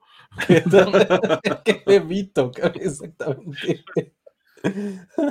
Uno es Bebito y otro tiene manos de Bebito. Ah. pero, a ver, sí, estoy con esa situación de decir, bueno, sí, pero como quiera los, los Steelers tienen una defensiva ah, chingona y. Ah, mira, es eso. ¿Eres tú, Mike Soli? Ah, ah, no, no es Soli. Vuelve, que sin ti la, la vida se me va. que por cierto, Toño, el café con mayonesa no sabe tan, tan mal, güey. No, fíjate que, o sea, estoy así, estoy así de tomar, o sea, ya alguien me convenció de, hacer el grilled cheese con mayonesa en lugar de, de, mantequilla y dices, pues, funciona. A ver, la mayonesa es una grasa. ¿no? Sí. Es que se te iba a decir, la mayonesa es, facilona, es, rica. haces hasta pasteles con ella, entonces, pero... No, pero volviendo al, al tema de, de, Steelers y eso, o sea, este o sea, si tienes una defensiva chingona, al menos dices, bueno, al menos tenemos eso, ¿no? Al menos, por lo menos tenemos salud. Sí. Y del lado de Bengals, no sé, o sea, no tenemos ninguna, ningún muestreo reciente de, de qué tan efectivos pueden ser eh, con, con, las, o sea, sin Burrows, eh, sin, sin Burrow en, en los controles. Pero siento que también el equipo entero, o sea, este es o sea, hay equipos que han hecho de dos maderas. O, los que dicen, sí, güey, falta nuestro pinche líder, nuestro chingón y nuestro ariete y todo este rollo. Y entonces nos vamos a levantar, pero con todo, güey. O sea, le hace unos Vikings que pues se quedan sin, sin, sin Cousins y dicen, güey, o sea, vamos a echar mano del Pastronaut y de lo que sea, pero vamos a salir porque alguien tiene que dar la pinche la cara por el equipo. Y no estoy seguro de que los Bengals sean ese equipo. O sea, es un equipo que me gusta mucho, pero siento que dices, ¿quién, quién va a dar un pinche golpe de autoridad ahí? ¿Mixon? Este, dice, no, espérate, yo voy a echarle. No. Jamar Chase, pues, o sea, es muy bueno, pero. Alguien le tiene que hacer llegar el balón. Alguien se lo tiene que mandar. Entonces, ¿quién va a ser? Una defensiva súper cabrona. O sea, es una defensiva efectiva, pero le faltan esos, esos líderes, esos liderazgos visibles que dices, ah, con estos, estos güeyes van a decir, o sea, no hay un Minka Fitzpatrick, no hay un este un Micah Parsons, no hay un TJ Watt, un TJ Watt, un Fred Warner, o sea, o sea, faltan esa figura, esa figura de autoridad, ¿no? Y del otro lado de los tiros, pues como quiera. Y aparte dicen, bueno, la suerte y, y tantito de que los referees, bueno, les ponen un, un, spot beneficioso a los, a los Steelers y entonces que ya, ese, eso, ese fenómeno sí lo he visto demasiado esta, esta temporada y como que digo, neta, güey, o sea, no, no sienten medio gacho. Fíjate, hay uno, hay uno que dice que es que es la suerte del campeón, ¿no? Los fans de los Steelers te dirían que es, es la suerte del seis veces campeón. Del seis veces campeón. del campeonísimo. ¿Recuerdan en 2020 cuando los Steelers eh, llegaron a, esta semana 15 que venían, creo que de 11 este, victorias consecutivas, pierden con Washington, después van contra los ah, Bengals sin Joe Burrow y decíamos, no, este, es un juego súper ganable para los Steelers y lo pierden. Y estaba recordando que era eh, Finley el coreback. Tomlin es la Tomlin Special. E, e, ese fue el que le pusimos en ese momento la madre de los Tomlin. La madre, claro. La madre de las. sí, yo no me acordaba. ¿Sabes qué me, ¿Sabes qué me pasa? Que creo que. O sea, el head coach de los Bengals tiene que ser lo suficientemente, lo suficientemente inteligente para decir: No sé cómo, pero tengo que involucrar a Chase. O sea, no sé si con pases pantalla donde entre el coreback y el receptor no haya un solo defensivo que, pueda evitar que atrape el balón y que trate Chase de hacer algo. O sea, ¿sabes? Es la única manera que veo que, que le puedes hacer daño a esta defensiva. El punto es ese, que sí veo que le puedas hacer daño a esta defensiva. Del otro lado, no. O sea, a ver, de los últimos seis juegos, los Steelers habían ganado cuatro y aún así corriste a tu coordinador ofensivo. O sea, no mames, no hay, no hay peor señal que esa. O sea, y mira que ayer vi jugar a la selección mexicana, no sé por qué, güey, pero no hay peor señal que esa, güey.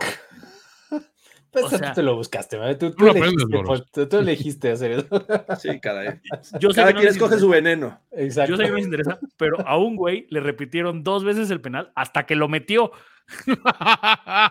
¿Es en serio? Es en serio, porque no querían que ganara Honduras, pero bueno.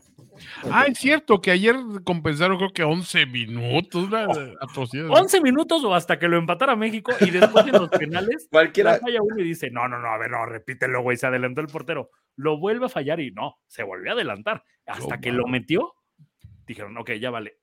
Siento que los Steelers a veces son así, güey. Por eso estamos en este deporte. Exacto. hasta, hasta, que los Steelers lo ganen, güey. Y por eso terminan diciendo estas cosas como la suerte del seis veces campeón, Stairway to Seven. Me encantó eso de la suerte del seis veces campeón. El, último penalti de ayer lo tiró Mahomes. o sea, ¿sabes? creo que a riesgo, y mira que está lloviendo, ¿eh? pero voy a ir con los Bengals porque por lo menos siento que tienen esta parte de que sí se les fue su mejor hombre, pero el resto es bastante capaz de hacerle daño a esta defensiva. Del otro lado no veo eso. O sea, mm, eh, los Bengals no están tan, tan bien a la defensiva como el año pasado, pero no, recuerdo si es Hendrix o Hendrickson, no sé cómo se apida bien el... me, parece que es el Hutchinson de la, de la americana, ¿sabes? O sea, lo veo con ese, con ese tipo de aporte a la defensiva. Creo que, que va a hacer sentir muy incómodo a Kenny Pickett, quien por cierto se le empieza a acabar, o sea, a partir de ahorita, todo lo mal que se ve a Pickett es completamente su culpa y ya el güey es Matt Canada se acabó. O sea, e-, ese es el problema para los Steelers ahora. ¿Cómo vas a defender a Kenny Pickett o a su ofensiva si ya no le puedes echar la culpa a Canadá? A ver qué dice por acá Miguel Ángel Díaz en el comentario. Dice, Malvado tinajero, solo nos haces llorar. Mis Steelers son más crueles que la chava que te jura que va a salir contigo y siempre te deja plantado.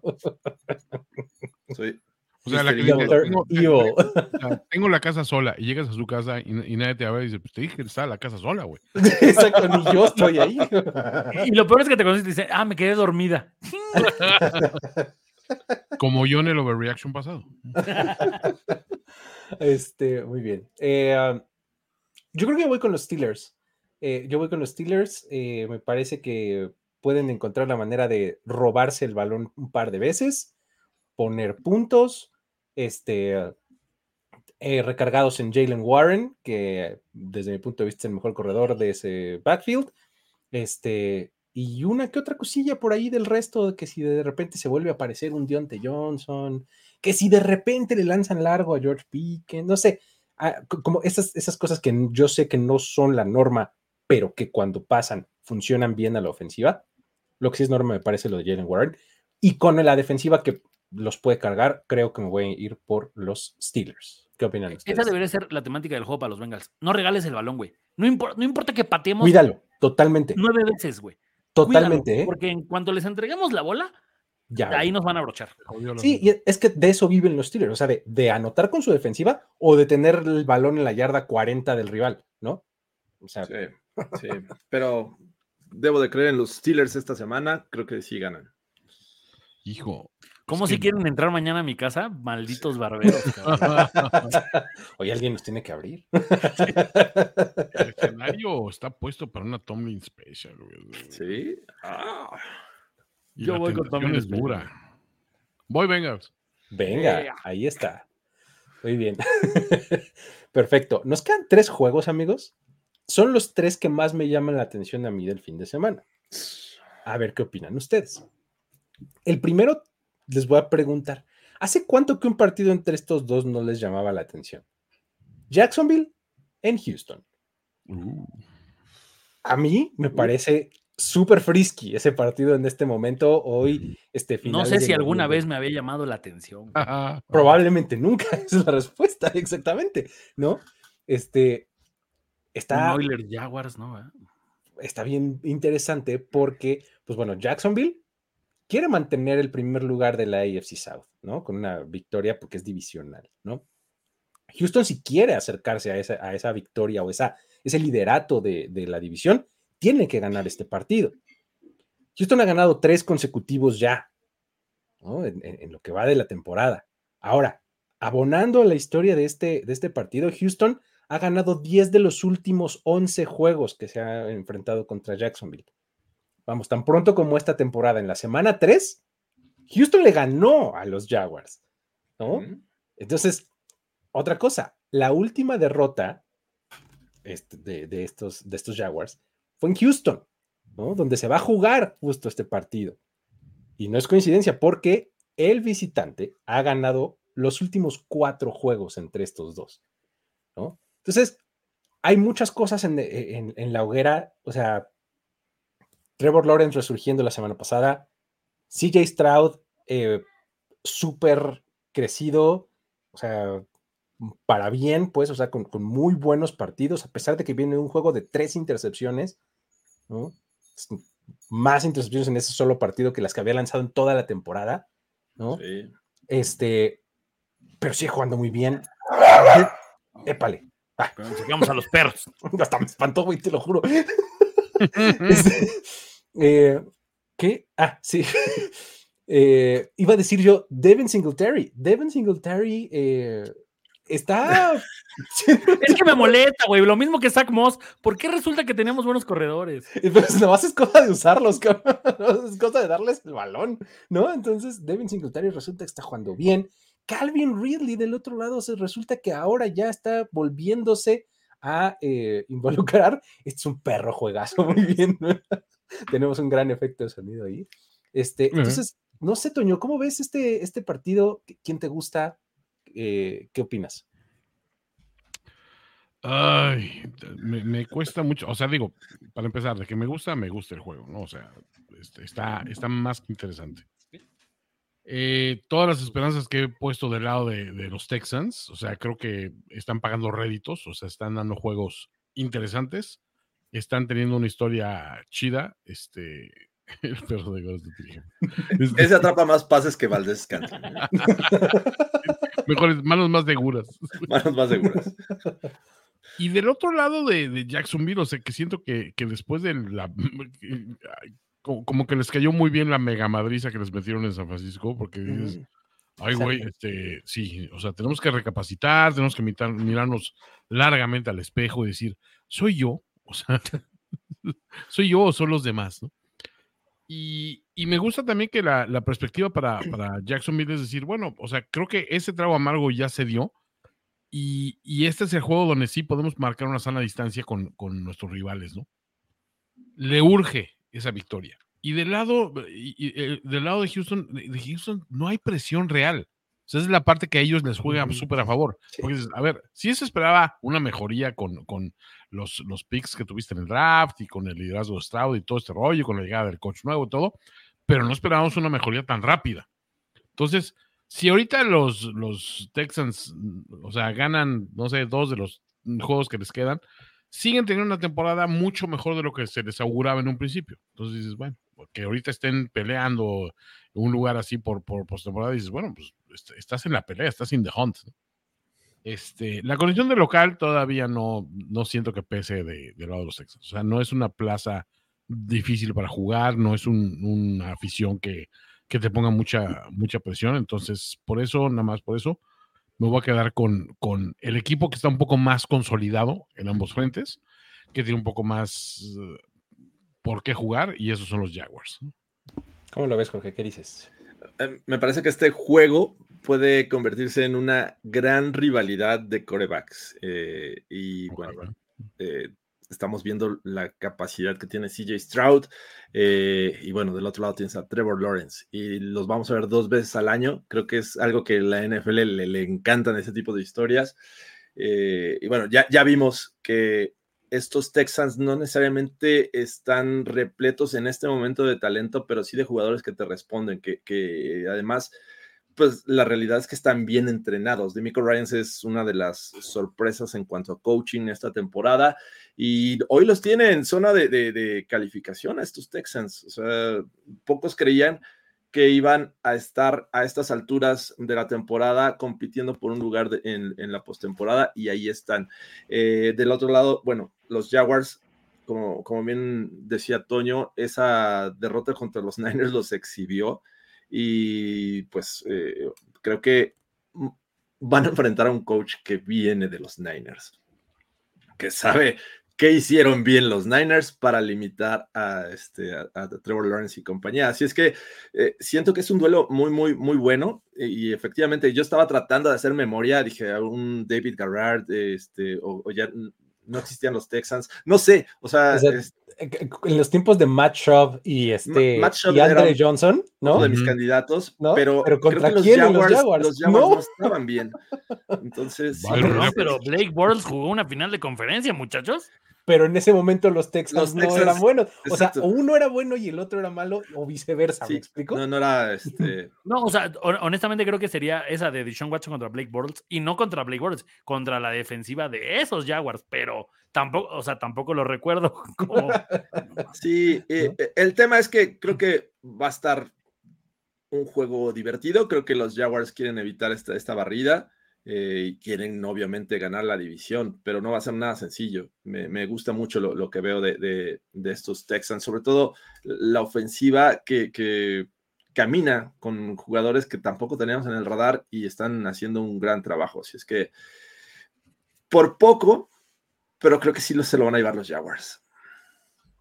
Yo estoy en desacuerdo cuando no contigo, Jorge. Creo que los Jaguars son muy superiores. O sea, a ver, sí, los Texans tienen una racha de tres juegos, pero el de los Bucks, neta, no lo debieron de haber ganado. Después, o sea, le vienen de ganar a Arizona. Tampoco creo que eso cuente así como, ay, no mames, güey, qué pedo. Y no hace mucho perdieron contra Carolina, o sea. Y antes perdieron contra Atlanta. O sea, de, verdad es que hay veces que sí siento que tiene que ver mucho el momento de, de, de CJ Stroud y, de, y de sus receptores pero tampoco los veo de verdad como un serio contendiente para pelear su división. Del otro lado sí veo mucha más experiencia y veo un buen juego terrestre y veo cosas que, que me llaman más la atención para creer que, además los Jaguars pues son el, el, que ya ganó la división. No estoy tan seguro que los Texans sean todavía ese gran equipo. ¿Que lo van a hacer? Sí. Que este juego la próxima temporada va a estar en un Monday Night o en un Sunday Night seguro. Pero creo que es el momento en el que los Texans reciben ese golpe de realidad de todavía no estoy ahí, todavía no estoy en el nivel playoffs. El próximo año, muy seguramente, y hasta te, voy a ganar la división. Pero creo que es el partido donde a los Texans les, les hacen ver todo lo que tienen que mejorar para la próxima temporada. No deja de ser un duelo divisional, un duelo divisional en casa para los, los para los Texans. Eh, eso, eso, desde mi punto de vista, es lo que le agrega la complicación, porque estoy más de acuerdo con lo que dices, Goros. O sea, me parece que Jacksonville va un poco más adelantado en ese proceso en el que están entrando los Texans, ¿no? Llevan probablemente uno o dos años ya en ese proceso en el que se están convirtiendo en un buen equipo. Por, probablemente ahorita ya podemos decir que los Jaguars lo son buenos, no de la élite, pero son un buen equipo, ¿no? Es un equipo que va a ganarle a los equipos malos con relativa facilidad, ¿no? Entonces, eh, los Texans están en ese camino, pero todavía no están ahí. Insisto, el hecho de que sea divisional, de que sea de visita, este, del coaching, como, como bien lo dices, este Jorge, que tiene ahí conocimientos, que tiene eh, buenas, eh, buenas herramientas a su disposición y demás, el momento por el que están pasando. Eso es lo que le agrega complicación desde mi punto de vista. Lo hace entretenido, pero sí creo que los Jaguars se lo van a llevar. Ahí está. Buen juego, pero al final de cuentas, como que todos nos decantamos como con cierta claridad por los Jaguars, ¿no? Ahí está. Siguiente partido. Jorge, ¿Qué pasó en 1987 en un Cleveland contra... un 11 de enero de 1987, final de conferencia americana. Fueron muy buenos y naranjas días. Un gran regreso en la historia de John Elway. Perdía 23, bueno, ya, Cuéntanos, ¿no? Acabo justo de escribir un, artículo de ¿En serio? pero, ah, buenísimo, para que veas cómo... La información la tengo, mira, súper fresca. Estaba, estaba de low hanging fruit, como, como diríamos, ¿no? O sea, el, el, The Fumble estaba fácil de, referenciar. Cleveland contra Denver. Los Browns van a ir a meterse a el, um, no me digas, ya no es Sports Authority. no, ni, ni, Invesco tampoco. No, bueno, sí, ya se me este. No, ya no me acuerdo del En Powerfield. En Powerfield, carajo. Sí, en Powerfield at Mile, at Mile High. Este, um, eh, tal vez temporada y media más tarde de lo que nos prometieron, pero los juegos de los Broncos ya están buenos. Ya, no se usan los hard pass con los Broncos, caray. temporada y media tarde, pero llegaron, ¿no? ¿No? Este. Um, mucha implicación de playoffs en este partido. Me gusta por eso, porque ambos equipos eh, no están como líderes de división, pero están peleando por la posibilidad de serlo, ¿no? Y también eh, una derrota entre ellos podría tener criterios de desempate para el final de la temporada. O sea, este juego tiene muchas implicaciones que, van a eh, afectar hacia el final de la campaña desde mi punto de vista. Denver ha ganado cuatro partidos consecutivos en este momento, ¿no? Y pues bueno, Cleveland no puede aflojar el paso porque los Steelers siguen ahí, ¿no? O sea, están en esta nebulosa ahí de la AFC North. Este, y pues bueno, ahí para la introducción, Toño, ¿cómo ves el juego? ¿Qué dices? ¿Cómo le entras? Ay, no, ya cerraste el micrófono otra vez. Toño, es que no quería que escucharan el. Desde hace rato estaba diciendo, ¿cómo le hace Toño para que no escuchemos? A ver, venga, venga, ahora sí. Eh, o sea, coincido en que se agradece de que al fin John Payton empiece a decir, bueno, ya, ya, o sea, sí voy a desquitar lo que me están pagando para que, para que el producto, el producto futbolístico esté interesante. ¿no? Sean Payton hizo mi primera chamba. Sí, totalmente. O sea, ok, o sea, tarde, pero llegamos, ¿no? Y, siento que, que, que, los Broncos de alguna manera, o sea, me gusta un poco esa, esa historia de, empiezas a engarzar unos cuantos juegos buenos y empieza a convertirse esa racha en una mentalidad grupal de decir, espérate, es que sí, el equipo sí está bien, ¿no? Y a lo mejor eso disfraza muchas cosas que dices, no, espérate, es que el equipo no está tan, tan bien como podías creer. O sea, eh, está bien, pero estás en proceso de reconstrucción. Hasta hace unos, unas pocas semanas estabas deshaciendo jugadores defensivos y de, o sea, parecía que iba a haber una, una gran liquidación de Broncos y de repente como que cambió un poquito la narrativa con un par de, victorias y se acabó esa historia. O sea, ya dices, ok, ya tenemos las hechuras de algo, de un proyecto, ¿no? Y todo está anclado bajo la figura de Russell Wilson y todo, todo chingón. Ahora, mi pregunta es, ¿qué tan duradero es este cambio? O sea, sí, eh, compramos de que esta, esta, este nuevo eh, descubrimiento del potencial que tiene Russell Wilson como líder del equipo y, esta defensiva y lo que, lo que hace Patrick Surtain y, todo lo que aporta con, su liderazgo del otro lado del campo y, este cocheo que es agresivo, pero también es cerebral y estas cuestiones. Todos estos, estos frentes que son necesarísimos para decir eres un contendiente, ¿son sostenibles? Pues esa es mi única pregunta. Porque es sostenible. O sea, sí, una buena racha. O sea, vimos a los Vikings con una gran racha y ahorita nadie está pensando en los Vikings como un contendiente. O sea, sí, te enrachaste porque el calendario se dio y un par de fichas cayeron de tu lado. Así como hemos visto rachas perdedoras que dices, oye, este equipo no iba, no traía mejor récord. O sea, porque perdieron juegos francamente este, ganables y cosas así. Y si de repente, ¿por qué, por qué, por qué tienes dos victorias, cabrón? No, o sea, no me gusta mucho irme nada más al récord a la hora de, analizar. Y aún así, o sea, considerando cómo están de los dos lados de, del, del, campo, siento que la parte de Cleveland que me sigue diciendo, híjole, o sea, sí, o sea, ¿cómo le ganaste a Pittsburgh? No, no digamos una pinche aplanadora, le ganaste a Pittsburgh de una manera muy fortuita y no tienes ya el wango, entonces, este, pues, o sea, eh, esta, esta, fórmula que estás manejando entre PJ y este, ¿cómo se llama este vato? Este, DTR, Dorian Thompson, Robinson. El DTR, este, pues, o sea, no sé si esa fórmula realmente sea tan inescrutable como para decir, ah, en una semana no me la resolvieron, pero la siguiente semana un coach que tiene cierta fama de ojete como Sean Payton este, creo que él sí la puede resolver. Entonces, con todo lo que me gusta, Miles Garrett y la defensiva de, Cleveland y, y, la pinche combatividad que tiene el equipo eh, en su juego terrestre y todo este rollo, me sigo decantando por unos broncos que digo, quiero que esta historia nos lleve un poquito más lejos. Es que el factor, Jorge, de Dorian Thompson Robinson, justamente, que ganó el juego eh, la semana pasada, pero la verdad es que jugó mal, ¿no? O sea, rescató el juego con la última serie, pero creo que en esta ocasión contra una defensiva de los Broncos que está surgiendo muy bien, este, puede verse las más complicadas, ¿no? ¿Cómo ves tú el partido? Sí, yo, nada más quería apuntar que, los Broncos son el matarrachas, Toño. Ya quitaron esa racha con los Chiefs, se quitaron esa racha de no ganar en Buffalo, le quitaron la racha a los Vikings y bueno, este, vamos a ver qué pasa este próximo domingo, pero definitivamente creo que la historia, cuando empiezas a analizar, eh, enfrentar a un coreback como Dorian Thompson Robinson, me parece que es lo que te, inspira un poco de confianza si eres fan de los Broncos. El tema es que lo que hizo Kevin Stefanski contra los Steelers fue ponerte eh, paquetes de tres tight ends, dos tight ends, eh, y apoyarte en juego terrestre y pases cortos, no forzar tanto el balón con, con este coreback.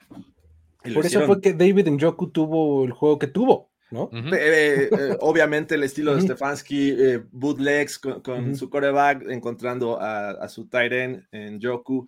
Y bueno, la realidad es que así y con defensiva fue como consiguieron este, llevarse ese partido. Realmente el lado preocupante es la defensiva de, de los Browns que son muy, muy agresivos, no necesariamente presionan solamente con cuatro, blitzean mucho, cargan con, sus eh, cornerbacks, son muy rápidos para, para llegar al coreback. Y me parece que es el reto de los Broncos, proteger a Russell Wilson de una u otra forma, porque tienes al mejor eh, jugador defensivo en cuestión de sacks en este momento, que es Miles Garrett y no necesariamente te va a atacar por fuera, si no hemos visto cruces, eh, llega por el centro, eh, es, me parece que eh, un, tema ahí interesante para, para los Denver Broncos, pero pues la realidad es que esta defensiva de, Denver ha encontrado la manera de, de provocar balones sueltos de una u otra forma. La defensiva secundaria tiene, va a tener un gran hueco y esa es mi preocupación, pero no va a estar un coreback que esté buscando una Mari Cooper en, el, en lo profundo del terreno de juego, ¿no? No va a estar Karim Jackson,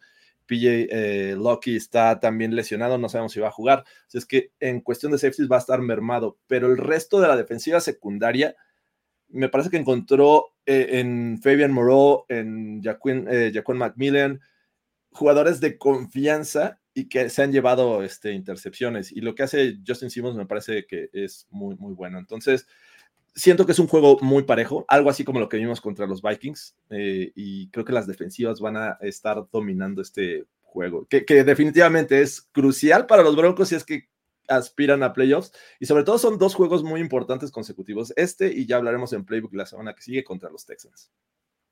¿Qué tal, Goros? ¿Cómo lo ves? Ay, es que, o sea, yo entendería que, que, lo de Cleveland pasa por el juego terrestre, pero no mames, que lo pusieron a lanzar 43 veces a DTR la semana pasada, o sea, y, y contra Pittsburgh me, parece como salvaje que hayan intentado ese esquema de juego, pero tampoco siento que haya otro esquema de juego, o sea, no está Chop y pues muy Karim Hunt y todo, pero a final de cuentas, o sea, yo lo que veía que Karim Hunt era peligroso era porque no te daba respiro de vienes de Chop y en la que sigue viene este güey y en la que sigue otra vez Chop, o sea, y te desgastaban. Los Browns que creo que ya perdieron eso de desgastar al rival con los corredores porque ahora nada más traen a uno. Y Jerome Ford no me parece que sea el otro tipo que te vaya a decir, ah, no mames, qué peligroso eres. Un poco mismo esquema de los Bengals en el análisis pasado. Va a depender de que no entreguen el balón. O sea, creo que los Broncos aún no son el gran equipo ofensivo, y les ha costado muchísimo, con todo y que su defensiva les ha dado balones en las 30. O sea, ¿sabes? Eh, contra Búfalo es irreal que los Broncos no tuvieran más puntos.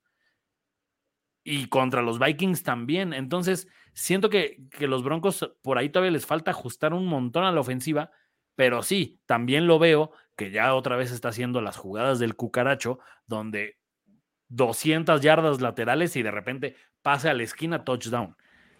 Creo que por eso Denver es favorito, por la, por, porque creo que ya recuperó un poco la confianza en esas jugadas el propio Russell Wilson. Y tampoco me parece que la defensiva de los Browns sea tan intimidante en jugadas de, en, en, lo profundo. O sea, es un front perrísimo y si lo logras pasar, te permiten un poco más. Honestamente, y mira, qué increíble que lo digamos, pero creo que Denver con dos drives de siete puntos tiene para ganar el juego. Sí, exactamente. Y sabes qué, creo que el, plan de juego de, los, de los Browns la semana pasada fue sencillísimo, ya lo decías, Jorge. O sea, fue así de súper, súper básico, pero se concentró en eso que dices, Goros. Es llévatela con calma. No vayas a entregarlo, porque del otro lado están los Steelers. Y esos tipos a eso se dedican, ¿no?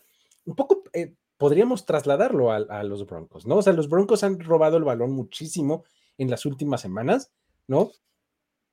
Vamos a ver si vuelve a resultar, ¿no? Esta, este esquema o este planteamiento de este inside zone, outside zone, bootleg, ¿no? Este, no, hubo mucho más que, eso, ¿no? Y de repente una interferencia y eh, te avanzan 25 yardas, ¿no? Este, porque interferencia, no porque buena jugada, ¿no? Entonces, si de repente Karim Jackson, ah, no, Karim Jackson no va a estar. Perdón. Ah. Este. Em, Ese vato.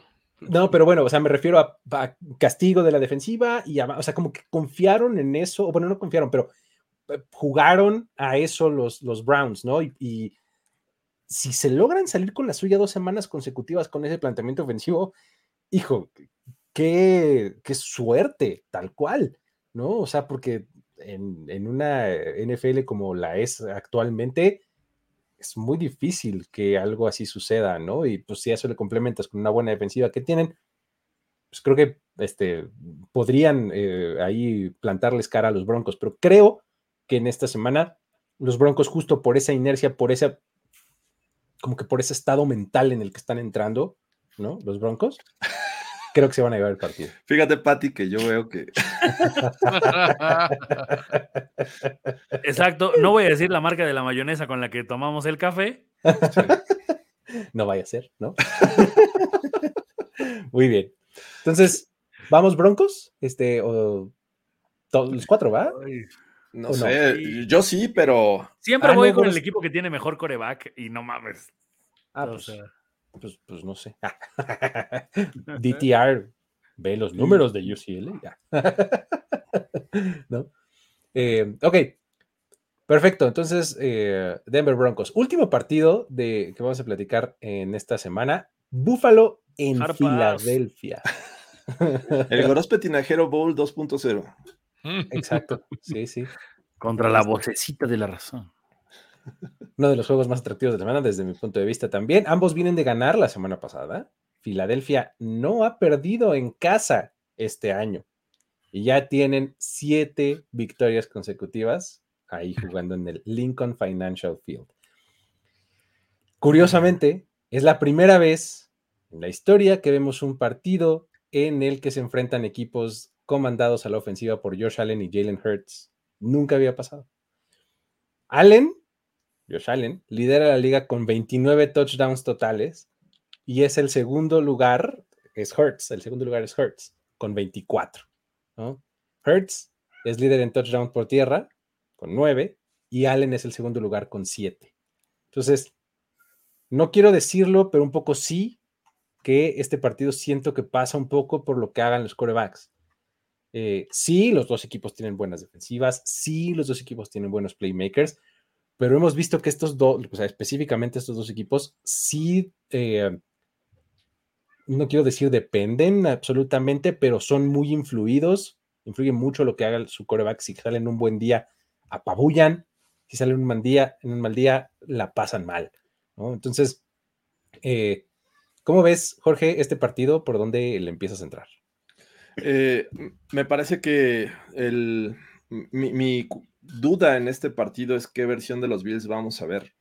hemos visto eh, un equipo muy dominante en ocasiones y otras veces que comete muchos errores y que no funciona como esperábamos que iba a suceder. Ahora, van a tener enfrente a esta defensiva de los Eagles que sabe presionar, que tienen buena defensiva secundaria. Y creo que no va a ser del todo dominante en este partido, pero creo que sí ve un juego este, parejo, este, que podría incluso definirse en el último cuarto.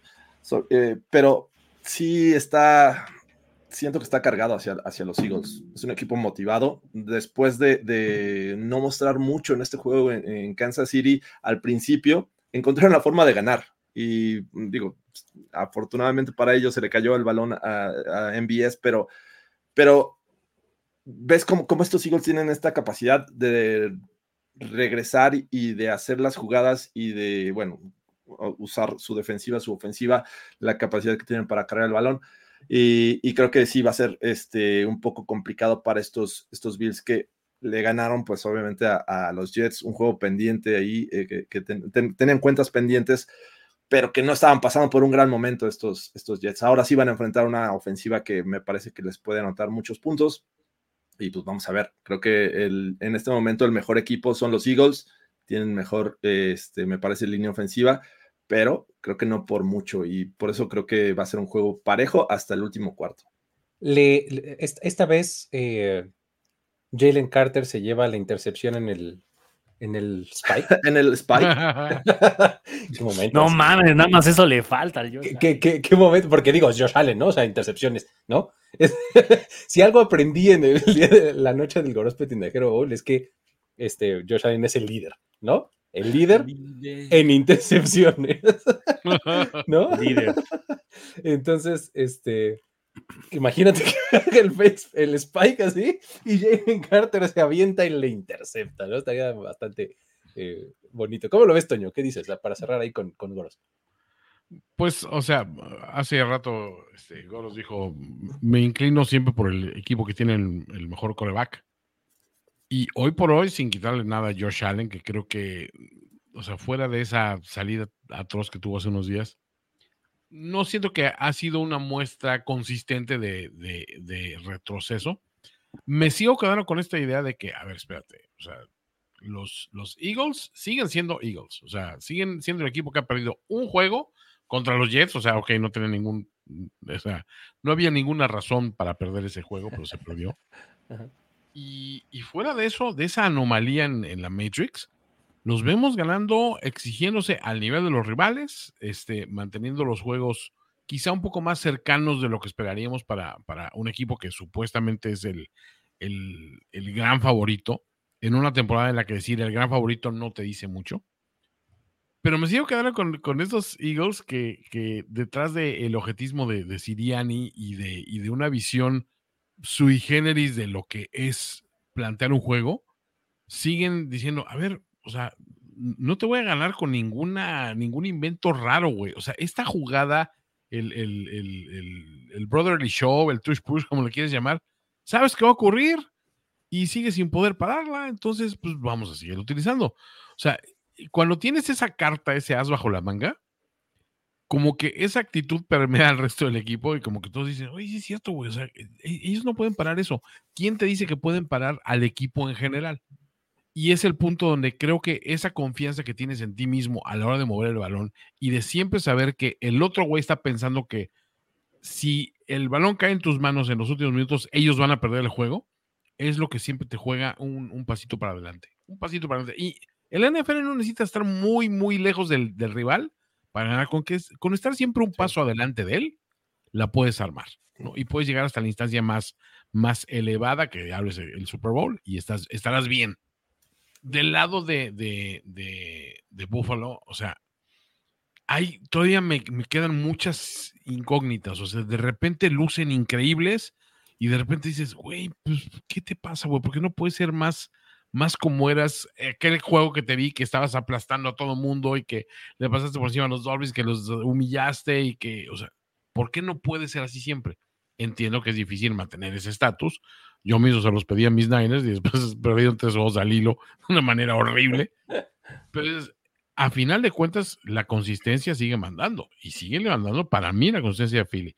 mientras yo a Philly no le veo un, juego terrible que digas, es que nadie lo logró. Este, el juego terrestre desapareció.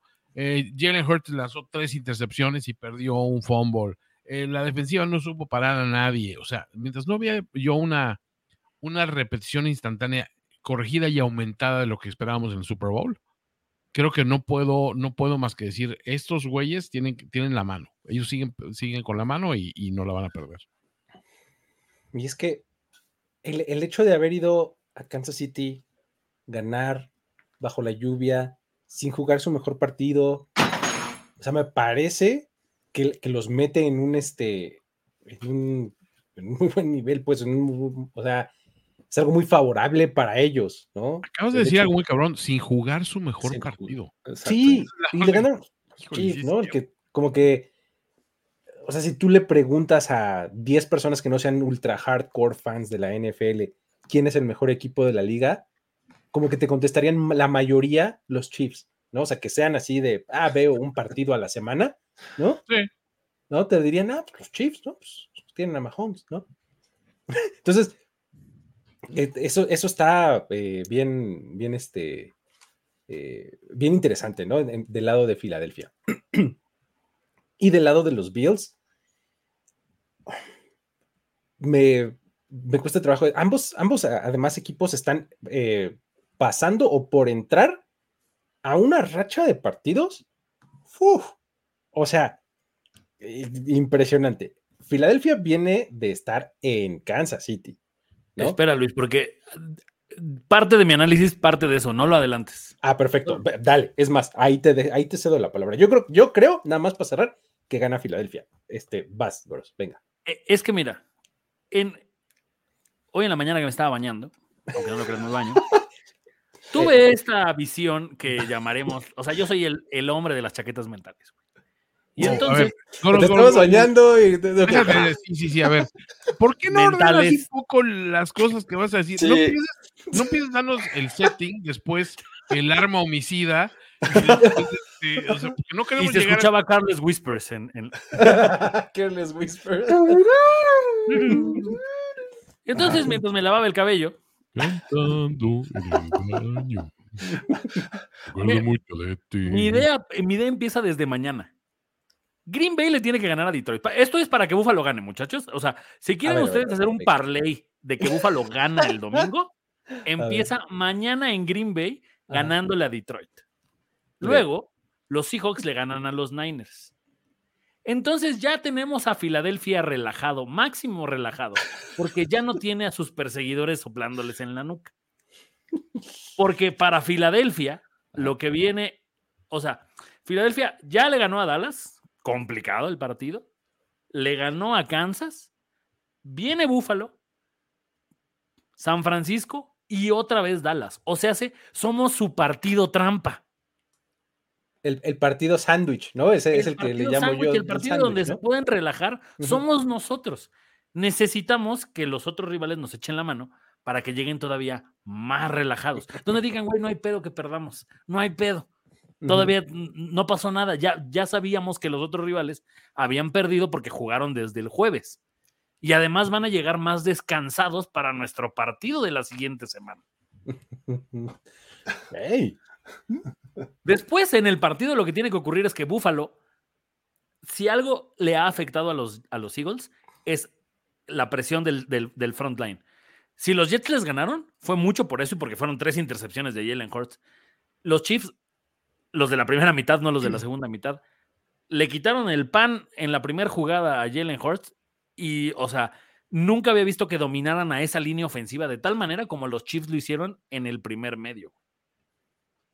Buffalo me parece que si algo tiene es una frontal bastante respetable que puede medianamente detener a Swift. ya puedes vender monorrieles, dicen por ahí. Exacto. si logran eso, ya lo único que necesitamos es que el pinche Josh Allen no regale, no te digo una vez, tres veces la bola y con eso lo vamos a ganar. Ahí, ahí está el parlay, muchachos. Métanlo porque va a suceder. Packers. Packers, Seahawks, y, obviamente, y, obviamente Bills con intercepciones a la baja de Josh Allen. Exacto. Más bajas de Josh Allen. bueno, o sea, para como de cinco resultados. un primo le metió 400 pesos en el Jets Bills a que los dos, eh, a que los dos equipos tenían una intercepción. Dijo, güey, no mames, nunca había tenido una, una apuesta tan fácil en mi vida. Yo voy a meter una apuesta de que tu primo va a acabar el año viviendo en su coche. o en una casa de César Bono. Ah, Ahora, eh, hablando de la, de la Brotherly Shop, de verdad, los Chiefs lo habían hecho muy bien. ¿Por qué? Porque los Eagles empezaban sus series primera y 20, primera y 15, segunda y 13. Entonces, no, había oportunidad de que la hicieran siquiera. Hasta que por fin, creo que fue la primera, fue la del touchdown. Creo que sí. Y fíjate, y de hecho hubo una en donde tenían, creo que eh, tercera y dos o algo así, y dije, ahí van a ser dos seguidas. O sea que anticipaba que venía una, y si llegaban a una yarda y media, que es normalmente lo que consiguen, la iban a volver a hacer en cuarta, y no, no lo hicieron, y acabaron despejando en esa. O sea, se me hizo bien raro eso. Eh, y, y, del otro lado, creo que también un poco lo que ha hecho, lo que le ha hecho daño a Buffalo, que generalmente los equipos ya lo aprendieron. Si ganas el volado, pide tener el balón primero. Porque si le anotas, es cuando empiezan los errores mentales de Allen. O Pensé sea, que ibas a decir Ken Dorsey, pero ok. No, no, no, pero por ejemplo, los Bengals lo saben bien. O sea, los Bengals recibieron el balón, ganaron el volado, lo recibieron, anotaron y entonces fue de a ver, anótame. Y Buffalo ya no le pudo seguir el ritmo. Contra los Broncos, un poco siento que pasa lo mismo. Primer serie, fumble. Segunda serie, casi intercepción. O sea, ya de repente empiezas a sentir muy incómodo Allen cuando va abajo en el marcador. Acá contra los Jets medio le salió, ¿eh? Porque hubo un momento en el que iba 6-0, que también ya de repente lo veías con la cara así de, güey, no mames, o sea, otra vez nos van a anotar y va a ser lo mismo que en el primer juego de la temporada. Mm, no puede ser, ah, pero bueno. Gracias, este Víctor Cruz. Yo sé que están conmigo. Perfecto, pues ahí está. Entonces, vamos. Eh, yo con los Eagles. Jorge, también dijiste Eagles. Sí. Eh, Toño, ya no me acuerdo. Dijiste Eagles. ¿Verdad? Yo, yo voy a ir con los Eagles, pero, pero el Gorospe de verdad. Ya no te creo. Ya. el Gorospe de verdad. Ya, ya metió, o sea, se va a empezar a, a, aprender mañana con los Packers. O sea, go pack go. Ese es lo primero que... Tú eres como, el meme en tu juventud de ahí hablándole al oído a la chica y la chica bien aburrida, así como... yo como Chick, yo no estoy pensando en el Buffalo Filadelfia, yo estoy pensando en el Detroit Green Bay. Muy bien, pues ahí está. Con eso entonces terminamos el playbook de esta noche. Eh, pues la verdad es que con 16 partidos esperaba un poco que, que se fuera un poco más largo de lo normal, pero pues es lo que hay, amigos. Muchas gracias por haber estado por acá. Perdón, solo último, porque Iván López puso, ¿por qué no está Goros en los pronósticos? Sería el sotanero. Aunque no lo creas, güey, en los de primero y diez, soy líder. Eh, hay triple empate en ese momento. Líder, líder tinajero, líder.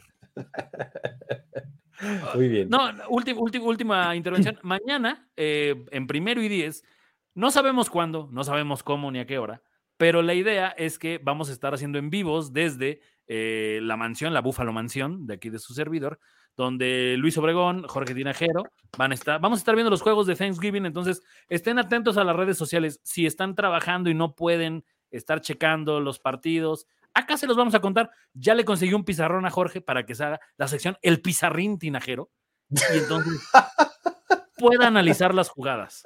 El Ah, pizarrín naranja. Me gustaría rebautizar esa sección. eh, Pizarrín naranja. ja. Muy bien. Yo- Entonces, eh, síganos, síganos en, en primero y diez, en todas, ¿eh? Vamos a estar en TikTok, vamos a estar en Instagram, vamos a estar en Tinder, vamos a estar en, perdón, este, en todos no. los demás y, y listo, o sea, ahí echando un buen relajo. Y de verdad, Toño, muchas felicidades. Yo sé que tú sí festejas el Thanksgiving como se debe. Nosotros queremos emular un poco de la tradición. ahí está. Abrazo, muchachos. Con eso nos despedimos entonces. Muchísimas gracias a todos. Luis Obregón, Toño Sempere, Jorge Tinajero y Carlos Gorospe se despiden. Esto fue Playbook. Nos vemos la próxima. Bye bye. Tenemos que despedirnos, pero nos veremos pronto en otra lectura a profundidad de Playbook, Playbook de primero y diez. El análisis previo más profundo de la NFL. Jorge Tinajero, Luis Obregón y Antonio Sempere. Let's go, fellas. This is it. Playbook.